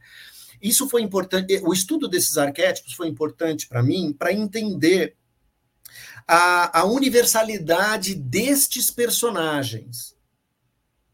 Não necessariamente para, para que eu criasse a luz. Uma coisa assim, como eu sou, como eu sou diretor e iluminador, é, muito do que eu do que eu penso em, cenicamente, do que eu penso como concepção é, cênica, eu resolvo com a luz. Eu tenho eu tenho prática e eu já tenho uma forma de pensar a luz que ela que ela resulta como uma linguagem que me satisfaz. É, é, é, eu consigo trabalhar a luz como, como, como um elemento dramatúrgico. Né? Agora, não necessariamente nesse caso eu tenho usado esses arquétipos como um impulso criativo para a luz. Não, aquilo para mim foi importante como processo para eu, eu trabalhar esses personagens todos e, e foi ponto de partida. Ele, eu, eu não parti desses arquétipos para um trabalho específico na luz, mas para a condução dos cantores né? Uhum. Porque se você pegar Dido, se você pega Enéas, se você pega Cassandra, se você pega é, o cavalo de Troia em si, se você pega a própria luta, se você lê as, a Ilíada, né, gente? Leu a Ilíada, o mundo primeiro que você perde amigos, né? Porque você vai ficar aquele chato falando da Ilíada, né? Que ninguém quer saber. Né? Você vai chegar num bar e vai falar assim, mano, você não sabe quando chega as árpias, quando vem. Ninguém quer ouvir. Então, assim, primeiro você já perdeu a amizade. Segundo. Mas foi importante para eu chegar, para eu dominar a ópera e ela ser minha. É isso que, que o artista, é, eu acho que, que, precisa, que tem, né? Que ainda mais um diretor de teatro ele se apropria de coisas, né? Um ator também, um cantor também. Então ele se apropria de coisas e transforma essas coisas na sua linguagem. É, eu trabalho com fiz uns trabalhos com Ulisses Cruz e tem uma frase que o Ulisses Cruz usou muito, usa muito quando ele vai dirigir, que é ótima, que eu, eu já sequestrei essa frase, que ele fala assim quando o ator vai fazer alguma coisa, né? Quando no caso específico eu ia fazer um, dirigir um monólogo lá, e aí, quando o ator apresentou a cena, ele pegou e falou assim: Ah, maravilha, só que isso está no livro. O que, que você pode me mostrar? O que você está falando e o que você está fazendo, eu tenho aqui no livro. O que você pode me mostrar além do livro? Porque o que está no livro não me interessa. O que o Shakespeare escreveu não me interessa. Está lá. O que eu vou fazer com aquilo? Não estou falando que a gente vai fazer tudo loucura, não vai obedecer, eu não uso muito essa palavra, mas, mas assim, como você se apropria da obra e reinterpreta a obra, né? Esse é o papel uhum. do, do artista, do pintor, do compositor, né? Você precisa se apropriar da coisa, porque senão você está reproduzindo, né? Você está tá fazendo cópia, né, da coisa, né? Como que eu vou me apropriar daquilo e transformar aquilo em luz quando eu não dirijo, por exemplo? Vou trabalhar com um diretor, ele me apresenta a cenografia, eu começo a assistir os ensaios, e aí eu vi como que eu vou transformar aquilo que ele está fazendo em luz, em movimento, em transição. Você precisa se apropriar, você precisa estudar, você precisa ter repertório cultural, você precisa dominar a coisa. Eu dominei os troianos né? Aquilo fez parte de mim, né? É, o trabalho do ator que transcende a literatura drama é exatamente isso, Lucas. É, eu dominei aquilo. O que, que o que, que aconteceu? É, 15 dias antes, ai, está nos assistindo Renato Bolelli, que era o meu cenógrafo maravilhoso. Ia trabalhar com o Renato, que a gente já se conhecia. O Renato já tinha feito é, assistência de cenografia para o William Pereira, numa ópera que eu fiz aqui em São Paulo. Conheci o Renato através do William Pereira. E foi um encanto, é um cara disciplinadíssimo, talentosíssimo, maravilhoso. E eu ia fazer essa ópera em Manaus. E eu falei, Renato, eu quero você. Geralmente, geralmente não, sempre eu tenho a concepção da coisa. Eu só começo a chamar os meus colaboradores depois que eu estudo num primeiro momento e tenho a concepção daquilo que eu vou dirigir. Eu nunca trabalho em cima de uma nunca chamo um cenógrafo e falo: "Ah, eu vou fazer não sei o quê, vê aí o que você me mostra". Jamais. Eu sempre tenho uma ideia, sempre tenho uma concepção, sempre eu, vou, eu, eu dou um horizonte para os meus colaboradores. Olha, eu vou trabalhar essa ópera é isso, eu imagino isso, isso isso, isso se passa aqui, isso eu vou fazer de época, isso eu vou, isso eu vou fazer atual, e eu imagino o espaço assim, assim, assim. Eu quero... Então, muitos dos elementos que eu imagino, eu já passo para o cenógrafo, e o cenógrafo começa a pirar, desenvolver a coisa, mas ele já pega meio caminho andado aí para desenvolver essa concepção. Né? E eu chamei o Renato. E a gente pirando, reuniões quinzenais, ia na casa dele, essa biblioteca de como fazer uma biblioteca de Alexandria, que elementos usar, era fez uma maquete, apresentamos essa maquete para o maestro, para produção, aí isso foi para orçamento, estava tudo certo. 15 dias antes de irmos para Manaus, já estava rolando há uns três meses. Eh, Manaus acontece abril, mais ou menos, né? Então, quando chegou novembro do ano anterior, novembro, dezembro, é, o festival estava com muita dificuldade de, das promessas de dinheiro que foram feitas, né? Do governo uhum. federal, do SESC, da embaixada da França, os artistas estrangeiros que, vi, que vinham, por exemplo, é, tinham muitos franceses que, que foram para Manaus, né? Muitos, muitos americanos e tal, trabalhar no festival como cantores, etc. Então, assim, estava com muita dificuldade porque não tinha saído dinheiro ainda. Até mesmo porque a gente está falando depois de 2007, que é uma grande crise no mundo, né? Teve, essa, teve essa promessa porque era, obviamente, uma coisa institucional Uhum. França, Brasil, então já tinha uma reserva para isso, é, porque teve evento no Brasil inteiro, né? teve aqui em São Paulo, teve no Rio, teve Brasil, Porto Alegre teve, até fiz uma coisa. Foi 2008, foi 2007, não foi 2008. 2008, 2008 a, a crise, crise, toda. Isso. Porque aí a gente está falando 2009, que já era o ano França Brasil, a gente pega rescaldo dessa crise. Sim. Aí esse dinheiro não saía, esse dinheiro não saía, esse dinheiro não saía, enfim. E eu falei, maestro, e aí? Não vai sair? Não, vai sair, tem que sair. Vai cancelar o festival? Não, não vai cancelar o festival, o festival vai acontecer, não sei o quê. E eu era iluminador do, do diretor espanhol, dentro dessa produção gigantesca, eu ainda assinava três outras luzes de três diretores estrangeiros. Ou seja, era uma coisa. A cabeça, eu trabalhava com, com um assistente, então eu estava no ensaio com um, falava com o diretor do outro. Enquanto estava montando no teatro, estava acontecendo uma coisa, na sala de ensaio, tava... enfim, era sempre uma loucura. O dinheiro não vai sair, o dinheiro não vai sair, o dinheiro não vai sair, a gente precisa resolver, precisa resolver, precisa resolver. E os troianos eram o encerramento do festival. Abria com, uh, se eu não me engano, abria com já o, o Emílio Sage com, com Sansão e Dalila, que foi realizado de acordo com, com, com o que ele tinha imaginado, que era uma caixa de espelho inteiro, palco espelhado, teto espelhado, lateral espelhada, e eu iluminar isso é outro vídeo de mais 14 horas. É, essa produção me levou para Paris, Sansão e Dalila, depois que eu fiz essa produção, esse desafio gigantesco de iluminar essa caixa de espelho, esse diretor me levou para fazer The Sound of Music no Teatro do Châtelet, em 2009. Porque foi um, uma loucura fazer isso sem recurso, né? Então, assim, foi milagre, foi tipo brasileiro, jeitinho brasileiro, né? É, e aí, 15 dias antes, o maestro me chama e fala: você vai perder 30% da sua equipe, você vai ter uma redução do seu cachê e toda a sua equipe vai perder, vai reduzir o cachê da equipe. E você tem vai perder assim, tipo 60% do orçamento. Então, assim, 30% da equipe, assim, tipo, cortou, cortou gente importantíssima, porque eu tinha um, eu tinha um staff muito grande, era uma coisa muito grande, de detalhes muito preciosos, assim.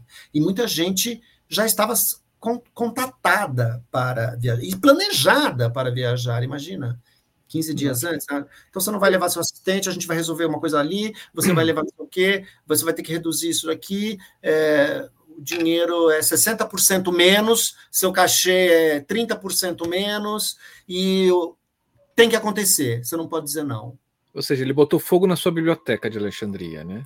a biblioteca queimou antes, né? Ele foi o meu Nero, ele foi o Nero particular. Sim.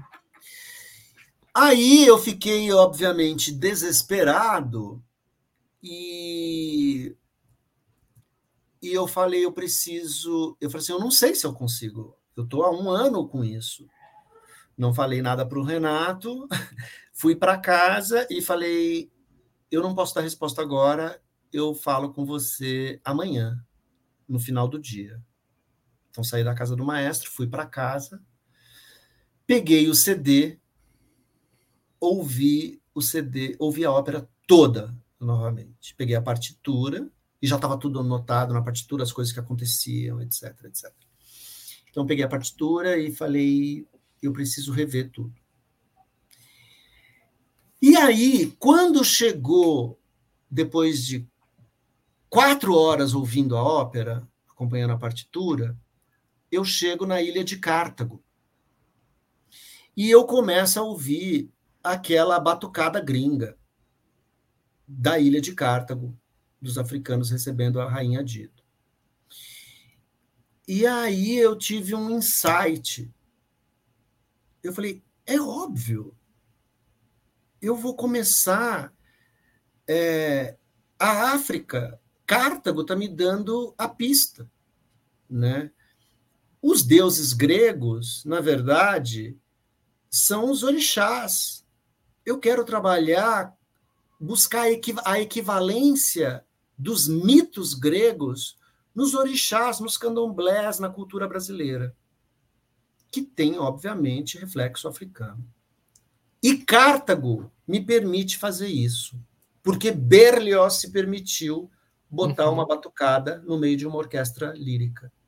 Eu vou transformar um, tudo isso vai se passar num grande terreiro de candomblé, onde os orixás, onde cada deus grego, cada mito grego que entra em cena na ópera, Rainha Dido, uh, Enéas, o filho, Heitor, uh, Cassandra, eu vou buscar na, na, no arquétipo da história deles um equivalente ao orixá.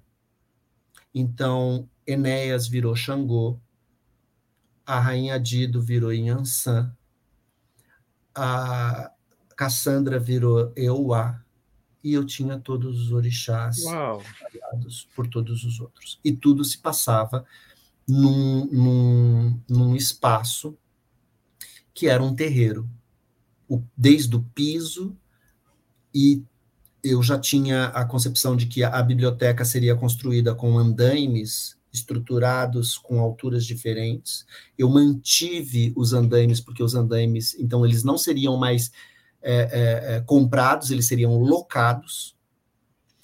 Contei toda essa história para o Renato Bolelli, que tem uma intimidade com o candomblé, ele uhum. na hora comprou a história e ele falou, ele a única coisa, eu nunca esqueço, às vezes eu uso essa história, o Renato, o Renato virou e falou assim: "Pipoca para o Molu". aí eu falei assim: "É pipoca para o Molu".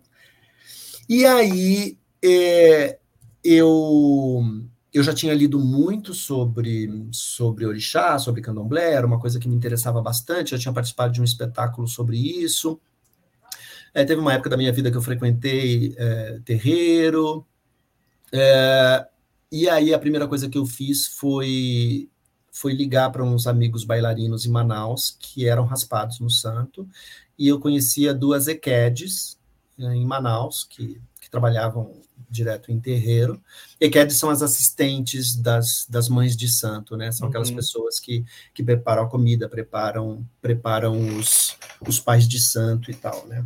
E raspado é, no santo significa como se fosse iniciados, um... né? iniciados, são, né? são iniciados. Eu tinha, né? E contei essa história, isso tudo antes de falar com o maestro, contei a história. Eu falei assim: escuta, eu estou indo para Manaus semana que vem. Você tem. Qual é o seu terreiro? Onde você vai? Eu preciso falar com o Babalorixá porque eu estou com uma ideia aqui, mas eu preciso muito de uma consultoria e eu preciso muito desse apoio é, para saber se eu estou no caminho certo.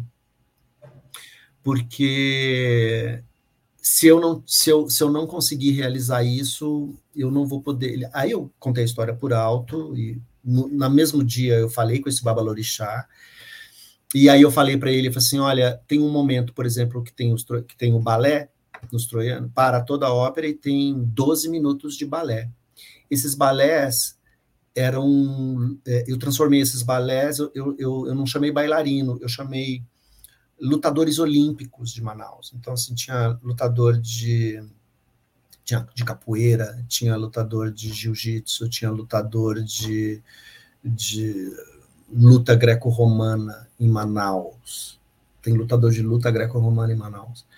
É, eu fiz pares desses meninos todos e chamei é, dançarinos e tudo de, de, africanos e enfim eu fiz uma, uma coisa interreligiosa ali uma coisa uma comunhão e e foi um foi um escândalo. Uh, Manaus tem muitos evangélicos o coro é muito evangélico muita gente se recusou a pisar em cena descalço. E eu não tinha verba. Uau. eu tive que eu tive que mudar os figurinos, então todo mundo vestia branco, eu cobria a cabeça das pessoas, eu não tinha dinheiro para botar sapato em todo mundo, e no terreiro todo mundo está descalço, então os cantores se recusavam a pisar no palco descalço porque achava que ia ser possuído, os cantores do coro, muitos recusaram, aí teve que vir o secretário de cultura avisar, não sei o quê, e aí uma coisa que eu não sabia, é que o secretário de cultura de Manaus era do santo, e uh, tem um babalorixá. Delícia e deixou um babalorixá de plantão que ficava no camarote, imponente, todo de branco, ali assistindo os ensaios. E no final dos ensaios ele virava para mim e falava as coisas todas. E eu tinha todos, tinha Exu, tinha tudo. E eu tive que fazer oferendas para isso. Eu, eu dormia num terreiro, fiquei em Manaus nesse terreiro, fiz oferenda para todos os, os santos que eu usava em cena, absolutamente todos fiquei dois dias em, em, em retiro. Uh, foi, foi uma coisa. E aí, a partir do momento que eu recebi esse sim, é possível, foi como eles estivessem me autorizando a usar a cultura deles. Eu jamais poderia fazer isso hoje. Por ser branco, por não, não ter ligação com a cultura africana, ia ser acusado de apropriação cultural, etc. E, e foi um dos momentos de maior representatividade dos negros, tinha muito negro em cena, trabalhando como bailarino, trabalhando como, como auxiliar do, dos coreógrafos, trabalhando como solista, trabalhando como, como orientadores né, junto o próprio Babalorixá, eu coloquei ele em cena. Então, assim, eu dei uma leitura para uma cultura ocidental e aproximei ela usando Cartago, aproximei ela da África e o seu reflexo no Brasil, e é uma história de amor, poder, tolerância, luta, resistência. Não tem nada mais brasileiro do que o resumo dessa ópera. Né? Uhum. É, é a formação de um povo. A, a história dessa ópera é sobre a formação de um povo, sobre usura, né? sobre invasão, sobre domínio, domínio cultural, sobre a lei do mais forte, como que um povo resiste quando ele é dominado. Né? É, uma, é, uma, é uma história que fala sobre imigrantes, é uma história muito linda, que fala de muitas coisas. Então, quando eu, eu estudei tudo aquilo para virar a Biblioteca de Alexandria, que eu queria transformar num resumo da humanidade, eu cheguei na síntese é, cultural que mais nos representa. E aí essa ópera ganhou muitos prêmios, foi o festival sempre tem muitos críticos internacionais, me levou para vários lugares fora do Brasil. É, a Câmara dos Vereadores, é, quando saí, começou a sair no jornal o que eu ia fazer, e os próprios babalorixás, com as suas, as suas comunidades, começou a espalhar que, que a ópera, pela primeira vez no Teatro Amazonas, ia ter. Os, os, os músicos do atabaque eram músicos do terreiro. O maestro era francês, branquíssimo, francês. E ele pegou e falou assim: Isso não vai dar certo. Eu peguei assim: vai dar certo porque o Berlioz escreveu com liberdade. Então, essa gente você não rege. Você vai me dizer quantos minutos tem, a gente vai ensaiar, e o que eles vão fazer aqui é macumba, é um ponto de candomblé. É, e, e não se preocupe. Então, esses músicos eram músicos de terreiro, não eram músicos da orquestra tocando instrumentos de percussão. Então, foi uma das coisas assim mais impressionantes. Ganhei, eh, ganhou prêmio, menção honrosa na Câmara dos Vereadores, então, assim, tinha sessão que era emocionante, porque a plateia era negra. As pessoas iam paramentados, todos, de, todos com seus orixás. Então, quando entrava a cantora que fazia, a, a Luísa Francescone, que fazia a, a Dido de Yansan, essa plateia levantava, começava a fazer assim, e fazia os cânticos de Yansan junto com o canto eh, em francês. Quando entrava Xangô, que é o orixá da justiça, essa plateia levantava e aplaudia. Então, assim, quando entrou, quando, quando tem o funeral de Enéas, que é o herói morto na guerra de Troia, e eu fiz uma parada com todos os bailarinos paramentados, representando todos os orixás, foi 10 minutos de aplauso. Por essas pessoas, né? Então foi a primeira vez que uma ópera atingiu esse público né? E, e, e, mexeu mesmo com, com, com o povo e com atividades extraculturais ali que a gente estava acostumado. Né? Obviamente, o meu orçamento era muito reduzido. O uhum. meu truque para esse orçamento reduzido com relação à luz foi, já que eu tinha esses andaimes, eu desci, to, eu tirei a carcaça de todos os aparelhos, lâmpada par, mini brute, tudo era só a lâmpada encaixada nesses andaimes, aterrados, né, para ninguém tomar choque. Mas to, todos, toda, toda essa luz era, era vista, ela estava presente ali. Uma particularidade nesses 11 anos que eu trabalhei em Manaus como iluminador, eu nunca usei é, moving light. Já existia moving light, óbvio, já existia mesa computadorizada, que depois eu, eu, eu fui utilizar, mas eu, eu fiz a tetralogia wagneriana, que são essas quatro óperas no ciclo do Anel inteiro, sem moving. A gente entrava cinco da manhã, trocava o cenário e reafinava refletor tradicional e tudo. Por que, que eu não usava moving? Por que, que eu não usava. É, as pessoas. As pessoas. É, não, é, eu não tinha uma. Eu não, eu não tinha orçamento para levar equipe de São Paulo ou Rio de Janeiro para ficar uhum. tanto tempo em Manaus. Uma mesa de luz era muito cara para ficar durante todo esse período do festival. Eu não tinha dinheiro para levar essa equipe. E os movies que existiam lá, que usa no, no Boi, que usa no, em Parintins, que usa em tudo, eu não tinha te, eu não tinha técnico. 11 anos eu procurei esses técnicos. Eu não tinha técnico que executasse as coisas. As pessoas não sabiam gravar em tempo. Não... Ópera é outra coisa. Luz de uhum. ópera. Quando você se especializa numa coisa, ah, dá para fazer qualquer. Não dá, não dá, dá, você faz qualquer coisa, mas não é aquilo. Luz de ópera Luz de ópera. Tá, tá, piscando uma luz aqui, falando em luz de ópera, começou o fantasma. Deve ser algum orixá aí falando para você, ó. Tá Deixa eu desligar. Gente, é aproveitando. Fantasma, é o fantasma. É. Ópera não é qualquer coisa. Então, assim, eu não usava Moving porque eu não tinha equipe técnica que realizasse as coisas que eu precisava realizar para a ópera. Eu não tinha HMI, eu não tinha Moving, eu tinha lâmpada par, elipso, Fresnel e fluorescente que eu usei. Não posso ver fluorescente na minha frente, não posso ver tubular, mas eu já usei tanto isso que eu não aguento mais.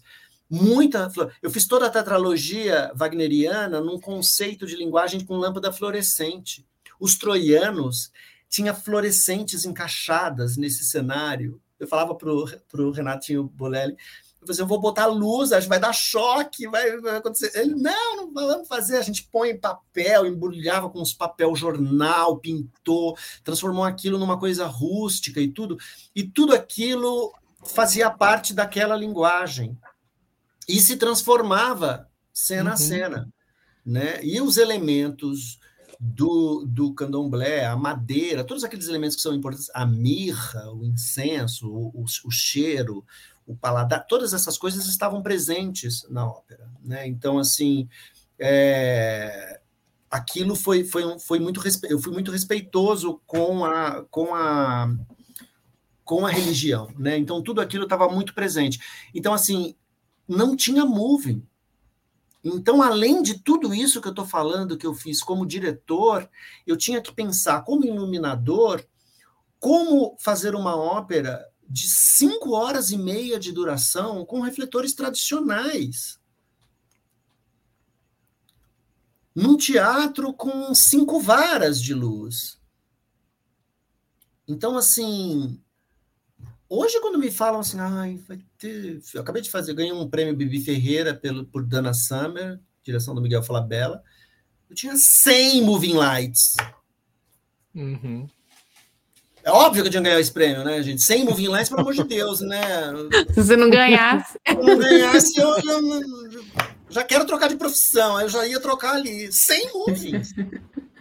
Saiu caro para a produção, mas ficou lindo. Uhum. É, então, assim, quando eu fiz essa luz nessa caixa de espelhos do Emílio Sage, essa Sansão e Dalila, ele me pedia HMI, ele queria uma luz estourando não sei aonde, ele queria não sei o quê, ele queria fios que saísse a luz do moving, o moving passasse pelo espelho. Como... Eu tinha, tinha gente pendurado na, na, nos pilones laterais, amarrado com um cinto e segurando um Fresnel e eu comandando pelo rádio. Nessa hora você passa assim, não sei o que, morre, não sei o que. Ele jurava que era um moving. Eu tinha lâmpada fluorescente em nichos da, da iluminação, não sei o que. O HMI que ele queria eram 80 lâmpadas pares que eu mandei colocar lá no fundo ali, usando no talo com um filtro que tirava o amarelado dela. Aí ele, ai, que lindo esse HMI no, na, na, no ciclorama. Eu falei assim, nossa, é o máximo, né? Quando a ópera estreou e eu levei ele para trás e mostrei, eu falei, Emílio, agora que já estreou, que você adorou, que saiu crítica positiva, que tá tudo, eu queria te mostrar uma coisa. Ali, naquele lugar, fica três, três técnicos pendurados com um cinto, segurando Fresnel. É o boy light. Eu, como você cobriu o teto, as laterais e o piso é tudo de espelho, eu não tinha como, como usar os pontos de vara então eu comecei a usar tomada tradicional. Hum. E fica um técnico olhando para aquela tomada para ninguém tropeçar e passar naquela tomada. Eu, eu pagava um técnico que ficava assim, olhando para o chão. Assim. Cada vez que passava algum, ele protegia a tomada.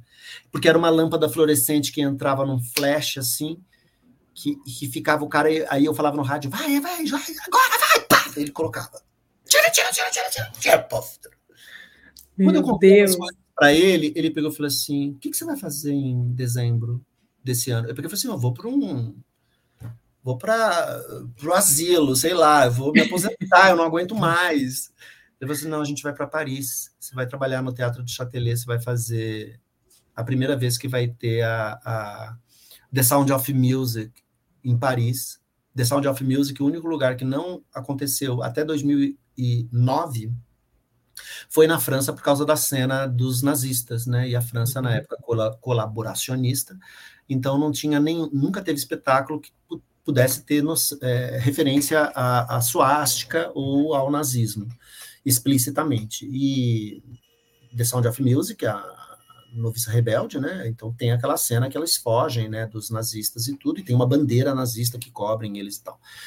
Então foi a primeira vez em Paris, no Teatro do Châtelet, foi uma, uma produção imensa, incrível, tinha milhões de movings, eu tinha coisas para usar. Então, assim, uma vez que você aprende o básico da, do seu ofício, você não se preocupa com. Óbvio, você se preocupa, mas assim, em outro nível, você não se preocupa com, com o que você vai fazer com aquilo, porque é aquilo que você tem. Sim. A minha preocupação sempre nos processos de criação desse período em Manaus e até hoje é como que eu transformo isso em linguagem? Uhum. Como, como, porque assim, iluminar é muito fácil, né? Você acende lá, ah, tem uma parede para iluminar, ah, vou iluminar essa parede, vou fazer um recorte aqui, ah, o sol entra daqui. Então, mas como que se transforma isso em linguagem? E ópera tem uma particularidade muito especial, que tudo gira em torno da música. Eu posso fazer o que eu quiser na cena, eu posso transformar os troianos num terreiro de candomblé. Mas a música me pede movimento, me pede ação, me pede transformação, me pede tempestades, me pede tormentas. Como que eu faço uma tormenta? Como que eu transformo o que eu aprendi em efeito, em linguagem, sem, sem, sem a presença do moving ou de projeção ou de coisa. Então, assim, uhum. É um trabalho artesanal mesmo. Eu aprendi a iluminar telão pintado de ópera com Hélio Eichenbauer no Teatro Municipal do Rio de Janeiro. Eu achava que iluminar telão era é, é, perfilar satellites não tinha nem ribalta de LED na época. Era por lá os satellites todos, e dos teatros grandes, dos teatros municipais, são sempre de quatro folhas, né? Um quadrado, onde você uhum. pode pôr as quatro cores, aquelas coisas gigantes. Eu achava que era botar lá. Ah, tô aqui com telão, ah, tem aqui azul, branco, verde. Ele falou assim: não. E ele foi discípulo do Svoboda. Ele pegou e falou assim: Caetano, você não pode fazer isso, sabe por quê? a pintura desse telão, ela tá num claro escuro e ela tem perspectiva. Se você ilumina com satellites, você chapa e você não tem o poder de mostrar a perspectiva com o satellite, que é uma é um halo. O satellite é um halo de luz, você não vai conseguir isolar. Você precisa iluminar com refletores que, que vão pegar só as zonas de luz da pintura. Óbvio. Uau! é óbvio. É o quadro. É você ir no, no museu e ver um quadro. Vai no MASP e ver, ver, ver o Van Gogh, ver um quadro. É zona de luz, é óbvio. O trabalho do iluminador é puxar a luz de onde tem luz. Né? Então, assim, o seu olho treina para outra coisa. E aí você começa, nossa, então eu posso. Só que assim, cada telão tem uma, uma linguagem. Tem telão que é feito de lona, tem telão que é feito com tecido transparente, você pode iluminar de backlight. Aí eu passei por vários. Eu trabalhei no Teatro Máximo na Itália em 2019, no, antes, um ano antes da pandemia. E era um telão gigante, com um efeito de perspectiva, que era uma catedral gótica. E quem assistia parecia que aquilo era concreto. E aí, quando eu cheguei ali, óbvio que eu lembrei do Hélio, né? E o, ilumina... e o, e o, e o cenógrafo centenário italiano, que só trabalha com ópera, viu brasileiro, e falou assim: Você sabe iluminar telão? Eu peguei e falei assim: Amor, é zonas de luz. Onde tem zona de luz, é iluminado. Onde tem sombra, não é iluminado. E aí as perspectivas, não sei o que, não sei o que. Aí espalhei alguns refletores, quatro, cinco. É pouco. É zona de. Aí você entende, aí você vira parceiro do negócio. Você... Então, assim, é treinar o olho, né? É você ter, ter, transformar aquilo. Como que eu vou fazer uma ópera de seis horas é, num, num, espaço que precisa se multiplicar em vários, assim? É, é, é, tentar é tentar entender o espaço como o, o, o material que eu tenho e usar como linguagem. Né? Aí eu consigo contar uma história e tudo, né? Eu sei que é muito difícil para iluminadores terem essa liberdade que eu tenho é, em trabalhos de outros diretores. Eu sei que isso é muito difícil, né? Eu sei também que é muito difícil você conseguir se fazer ouvir é, num teatro, em teatro e não em ópera, por exemplo, né? Uh, ópera, por incrível que pareça, ela é muito mais aberta, ela, ela tem muito mais, ela é muito mais fácil dar errado do que o teatro de prosa. Então, existe muito mais diálogo nesse sentido, assim, porque todas as áreas trabalham um pouco separados, mas um contando com o outro. Ninguém está ali para aprend aprender, para descobrir, para fazer pesquisa do teatro. Você precisa contribuir junto com o seu talento e a sua trajetória, mas existe esse diálogo. Eu sei que essas coisas são muito difíceis, mas cabe aos artistas e técnicos se fazerem ouvir cada vez mais. Sem isso, às vezes o poder do não é libertador.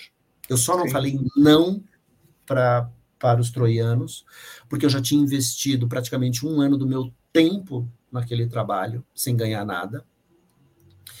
E, e eu achava desafiado. Eu, eu já tinha tanta intimidade, e eu só pude fazer o que eu fiz porque eu já tinha intimidade com a obra. Eu conhecia ela de trás para frente. Então eu tinha intimidade. Quando eu tive esse insight, ele foi coerente com todo o pensamento que eu tive desde o uhum. começo. Uhum.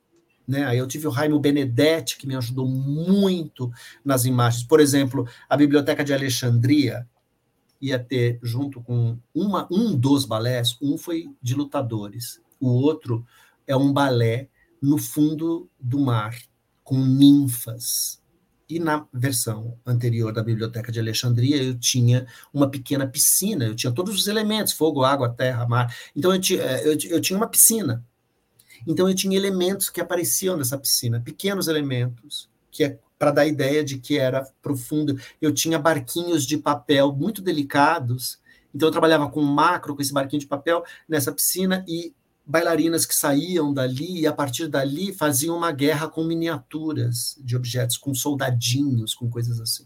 Quando eu perdi tudo isso, o Raimo Benedetti, que já estava na produção como, como vídeo artista, porque tem cenas de fantasmas, eu pré-gravava alguns, alguns. Não existia ainda mapeamento de vídeo como a gente tem hoje. Uhum. Não existia ma ma mapeamento at all.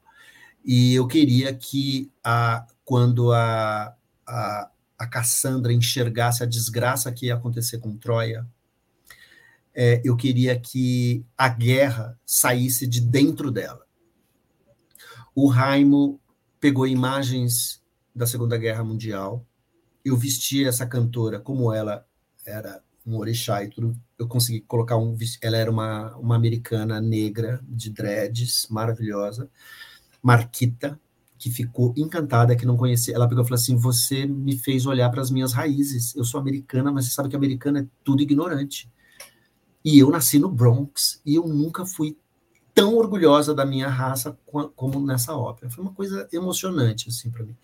E eu botei um, um, uma camisola nessa mulher, um vestido, camisola branco, e o Raimo cropou a Segunda Guerra Mundial e quando ela cantava que ela que os troianos tinham que ter é, atenção com os visitantes e com os portões da cidade. E, e ela, no desespero, abria os braços, então via a Segunda Guerra Mundial toda no vestido dela, assim, cropado, bombas caindo, coisas aparecendo. Que não sei. Então, e aí dela, aí ele, numa máscarazinha, tirava essa máscara e isso tomava conta do palco todo, e obviamente eu usava isso como fonte de luz é, também. Então, assim, tudo era processo que tinha que virar linguagem. Eu perdi a piscina, mas eu virei para o Raimo e falei: Raimo, eu tive uma ideia. Já que a gente está trabalhando com o micro e o macro e essas coisas, eu queria continuar com essa ideia. Nessa hora do balé, eu baixo o telão, o, o, o tule, o tule rosco, a tela rosco. Eu vou ter a cena do balé atrás da tela e eu vou paramentar Enéas como Xangô. Só que eu vou dar uma licença poética aqui, eu vou colocar isso no fundo do mar, porque aí eu já mato duas cenas em uma só. E aí é coerente com o que o libreto pede. Só que eu não quero um mar, eu não quero que você faça um mar. Eu quero que esse mar tenha natureza, porque eu perdi a natureza, eu perdi os animais, eu perdi coisas que eu ia ter, né? E aí eu tive uma ideia que era colocar o Raimo em cena num canto e ele tinha uma mesa com uma parafernália nessa mesa, com uma câmera, então era uma mesa, um tampão assim, um balcão, com uma câmera micro, uma câmera comum, pequena, pendurada numa estrutura metálica, e essa câmera tinha uma, uma, um trilho e ele puxava esse trilho.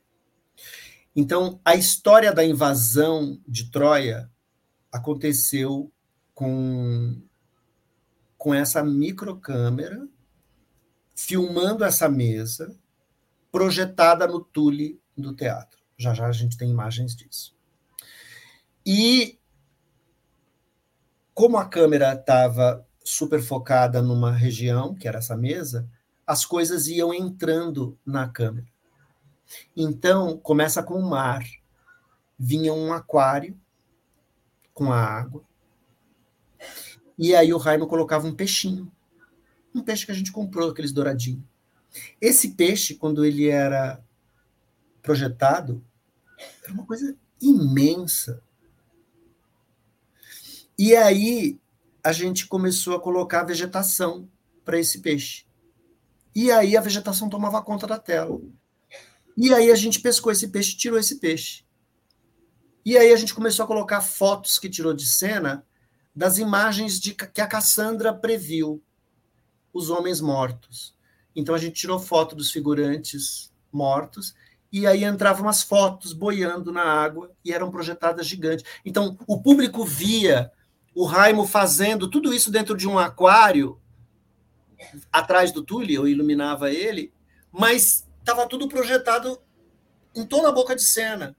Uhum. Então, tudo aquilo que ele fazia ali pequenininho era gigante. Então, não podia ter o fogo, não podia mais ter fogo no teatro, não podia mais ter tocha, não podia mais ter, não podia ter mais nada. Aí eu falei assim, Ronaldo, o Raimo, você pega um papel, pega essa foto, um fósforo e queima. Aí ele queimava a foto e aí ficava aquele fogo inteiro e todo mundo dançando e Xangô sendo preparado atrás. Então, assim, eu tridimensionei o palco e tudo, e eu mostrei o truque. Então, o truque estava ali. Era uma cena de 12 minutos, 10 minutos. O truque estava ali. É só música, música, música, música, música, música, música, música. Aí tem uma tempestade. Aí, como é que você faz a tempestade? Aí ele tirava aquele aquário, colocava um, um, um, uma placa de alumínio, um borrifador e ficava borrifando na placa de alumínio. Aí tem os raios. O que, que é o que a gente faz? Enquanto você borrifa, eu pego as fluorescentes e pisco as fluorescentes. Então, assim, era uma coisa que você olhava aquilo, assim, numa sequência alucinada, era, era vertiginoso e era a coisa mais pobre que você possa imaginar. pobre financeiramente, né? É, materialmente falando, sim, né? Sim, sim, era a coisa mais pobre, era a coisa mais assim. É aqui, é aqui, assim, como a gente transforma. Assim, essa cena era a cena mais grandiosa da primeira ideia que eu tive. Como a gente faz isso grandioso? Óbvio, eu não consigo fazer o grande, eu faço o pequeno e projeto grande. A imaginação do público uhum. que acompanha. Então parecia que eu tinha muito mais equipamento, parecia que eu tinha muito mais coisa. Parecia... Assim, foi um exercício de encenação, foi um exercício de linguagem, foi um exercício técnico. É, toda a minha equipe, não só da minha parte. É, foi, um, foi, foi figurino, a mesma coisa, Olinto Malaquias, é, teve cortes absurdos. Então, assim, foi, foi um grande exercício. Foi um grande exercício. Né? Dito isto, antes das pessoas perguntarem, Camila, eu acho que a gente pode mostrar algumas fotos. Eu dividi as fotos Sim. em duas pastas. Uma pasta que é a construção da cenografia e depois algumas cenas da obra. A construção da cenografia e dos objetos de cena foram feitos por, em Manaus, lá no depósito, e muitos desses artistas eram artistas que, faz, que fazem o carnaval de Parintins. Né? Uhum. Então, os, as esculturas todas que vinham dos homens decepados da guerra, que entrava numa cena, eles, eles esculpiam todas essas coisas. O Caetano, deixa eu só tirar uma dúvida. Eu estou com uma dúvida cronológica que é esse tempo, né, que você disse, porque você falou 15 dias antes.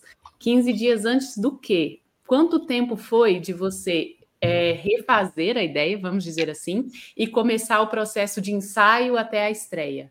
É, eu, é, eu fico três, ficava três meses por ano em Manaus. A minha ópera era a última, ela encerrava o festival, então a gente ia com muito tempo. Geralmente, não importa a ópera, a ópera tem seis. Eu estou fazendo uma ópera agora no Teatro São Pedro, ela tem 40 minutos. Eu tenho 25 dias de ensaio. E, entre, entre o ensaio e botar no palco e construir o cenário, é explodindo 40 dias. Uhum. E eu estou fazendo simultaneamente a iluminação de Madame Butterfly no, no Teatro Municipal de São Paulo, que começa, os ensaios começaram todos ao mesmo tempo. Ontem começou tudo, assim. Caetano, então, você dorme. Nossa. é, mas não é sempre que é, é, esse, é, essas coisas são como é com antecedência. Eu já, por exemplo, essa ópera que eu estou fazendo, ela era para ter acontecido na pandemia, uma ópera curta do Vaughan Williams.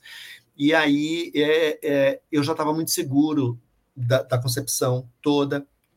E hoje, pra, hoje começou. A, hoje foi a apresentação do projeto para a equipe de comunicação do teatro e o primeiro dia de ensaio cênico, simultâneo ao, ao ensaio cênico do municipal. Então, assim, essas coisas já são feitas com antecedência, então eu consigo, com assistentes, me distribuir e eu tenho que estar realmente presente muito nas montagens, é, em ensaios específicos, né? Quando eu encavalo assim, eu costumo ir em menos ensaios uhum. do que eu uhum. gostaria. Mas essa ópera, por exemplo, quando é, nos 15 dias antes de eu viajar, é, o que estava sendo construído era a ópera do Emílio Sage, que era Sansão e Dalila. A minha ópera ia começar a ser construída depois dele, ou seja, é, ela teve um mês para ficar pronta, enquanto eu fazia os ensaios. Essa ópera eu montei em um mês. A tetralogia de Wagner toda, o diretor também monta em um mês, né? Então, praticamente, você tem o mesmo, é o mesmo, é, é uma indústria mesmo. Então, Sim. por que, que é rápido? Porque é muito planejado. Os cantores Sim, chegam já é os papéis, os cantores já não precisam, não vão decorar igual teatro, né? Então, existem plantas, existem, então tudo é, é decupado, tudo é feito em cima da planta do teatro. Então, existe uma, uma, uma infraestrutura que, que permite você fazer isso, não só no Brasil, fora também. Né? Então, é, é, toda essa produção começou, começou a ser feita praticamente um mês antes. Uhum. Perfeito. É. Tem, muito, tem muito ensaio de couro, né? De, de, tem muito de ensaio voz. de couro que é preparado antes, então é. o couro é estável do teatro, então eles têm, eles têm presenças diárias no teatro, eles têm coach, de acordo com os idiomas. Eu já dirigi ópera em russo, dirigi ópera em latim, dirigir ópera em essa em francês, em espanhol, em português. Então eles têm coach de voz, eles preparam isso antes. O coro é contratado, então eles têm que estar lá. Um dia eles vão trabalhar a ópera troianos, um dia vai trabalhar a ópera Carmen, um dia vai trabalhar a ópera. Então, uhum. assim, é um trabalho que quando o diretor chega, existe também um ritual. Existem primeiros ensaios de sala, de, enquanto está rolando a montagem no palco. Quando você vai para o palco e o cenário já está pré pronto, existe uma coisa que é a, a mise en place, né? a colocação daquilo que está na sala no palco. Né? E aí é um ensaio só com piano, e aí com os cantores lá cantando, mas entendendo o espaço. Aí depois existem os ensaios de conjunto. Os ensaios de conjunto, os elementos que vão compor a produção já precisam aparecer. Então, a luz já tem que estar apontada, alguma coisa da luz, os, alguns elementos de figurino já estão ali, alguns testes de maquiagem já estão no primeiro conjunto. Dependendo de quantos atos a ópera tem, é um número de conjuntos que tem. Dessa ópera, por exemplo, eu tive quatro conjuntos para cinco atos, né? Então, assim, cada dia eu apresentava uma coisa diferente. Né? Então, isso, isso é, é, é, é normal, assim, uh, na produção, né? Uhum. E fora que você tem que pagar, assim, é, essas pessoas por ensaio, né? Músicos e etc. E aí isso existe um contrato, bastante, existe um contrato, né? né? Você quando é contratado nas produções, você fa, você tá, você já tem os ensaios e é um pacote, né? As récitas e os ensaios, né? Os diretores, por exemplo, são contratados para fazer tudo e, e geralmente tem os direitos autorais da, de reposição é, da, uhum. das montagens, né? Mas, mas não, não, não é diária, né? Por isso que ópera precisa é, é um investimento estatal, né? É um investimento de teatro público, porque não dá para se produzir tanto para ficar pouco tempo em cartaz, porque é uma produção muito grande, né? Os teatros são subvencionados, né? E isso é em todo o planeta, né? Não é só aqui. Então é uma coisa importante porque é uma linguagem, né? É, um teatro de ópera produz ópera, produz balé, produz concerto sinfônico, produz é, concertos corais, né? Então essas pessoas são pagas, elas produzem coisas. Então, ah, por que, que não tem muitas apresentações? Porque existe uma programação e cantor de ópera é um atleta.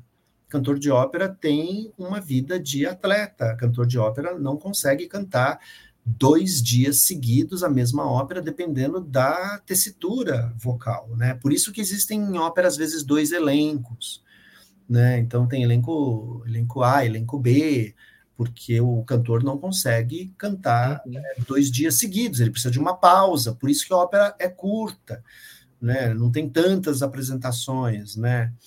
Porque é trabalho de atleta. Imagina um atleta ter que dar Ai, faz de novo esse salto, deixa eu ver de novo. Ai, faz o salto. Não, a pessoa rompe tendão. cantor perde voz, né? É atleta, tem vida útil, inclusive. Uhum, né? A voz transforma, né? O músculo muda. E tem papéis que ele canta que ele não canta mais, né? Ou tem, tem tenores que viram um pouco mais graves, tem sopranos que viram so, são sopranos líricos, viram sopranos dramáticas, tem mesos que viram contraltos, tem barítonos que viram ba a voz fica mais grave, geralmente, nunca mais aguda, né? Porque é uma musculatura. Então, assim, o trabalho da quando a pessoa pergunta isso, ah, mas só tem três apresentações. Eu falo assim, quando você vai assistir um atleta, você manda ele repetir o salto? É igual, é a mesma coisa. Olha só, a gente é. vai ter agora a final dos 100 metros livres né, na, na Olimpíada de Paris. Você pode a comprar seu ingresso para ver a primeira, a segunda, é. ou a terceira ou a quarta. Né? Imagina o. Serão o atletas diferentes. Imagina um nadador, né? Ele faz aquela tiro ali em 10 segundos. Ai, faz de novo. Ai, eu perdi, eu cheguei agora. É, é é a mesma coisa, não dá dois agudos iguais, né? Então, assim, é, é uma, é uma estrutura complexa, é, custosa, Sim. grande, mas ainda é aquela coisa que todo mundo fala, né? É, é, é, uma, é uma linguagem que junta todas as, as áreas, né? A dança, o balé, a pintura, Sim. a interpretação, a poesia e, e você trabalha você trabalha com uma, o cantor, você vendo um cantor de ópera, você vê o máximo o que um, o corpo humano é capaz, né? Emissão de voz, aquilo não é microfonado, né? Como, como, como, como o corpo humano é maravilhoso, né? Como consegue atingir aquilo e te fazer emocionar. Então é, um, é, um, é uma coisa assim, para quem nunca assistiu ópera é, ao vivo, assim, é, assistam alguns títulos, pega, pega muito título na internet, no YouTube, tudo. Então, assim, escolha algumas coisas que são próximos do seu, dos seus gostos, né? Ah, eu gosto de coisa de mistério. Existem títulos para tudo em ópera. Se faz uhum. ópera de absolutamente tudo. Então, assim, é muito legal a gente ver com esse olho, principalmente gente de teatro que tem um certo preconceito com ópera, por incrível que pareça. Puta, mas é uma escola a ópera, né? Assim, é trabalhar muito em ópera interessante é ver muitos atores que nunca assistiram produção de ópera e que tem preconceito mesmo com ópera. Ah, mas o cantor fica lá parado, que não sei o quê.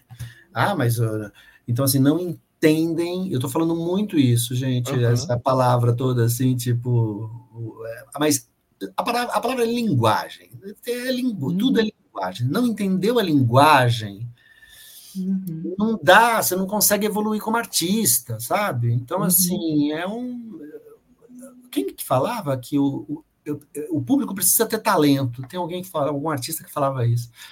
É, o, uhum. público precisa, o público precisa ter talento. Às vezes, assim, não adianta você fazer uma coisa. Se o público não tem talento, o público que assistiu a Sagração da Primavera pela primeira vez em Paris, vaiando Nijinsky, jogando melancia no palco, não tinha talento.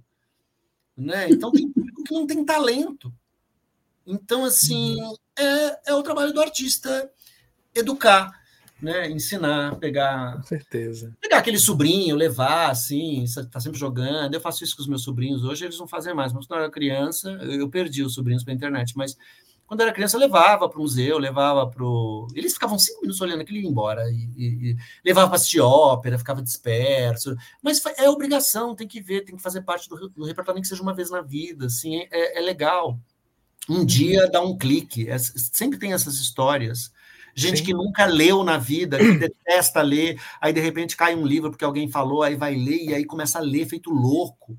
O cérebro é muito, é muito fascinante não existe isso de, de você barrar o conhecimento, né, se você tem curiosidade. Né? Uhum. Isso é muito incrível. De uma hora para outra, você desperta para algo que caiu no seu colo. Então, isso é, é uma coisa incrível. Eu venho de uma família que não é família de artistas. Eu não fiz faculdade, eu abandonei escola para fazer grupo, para trabalhar com grupo de teatro. Eu fiz supletivo da colegial eu repeti de ano a sexta e a oitava série. Eu, eu, eu se você falar para mim quanto que é 5 mais 8, eu conto no dedo. Eu não sei matemática.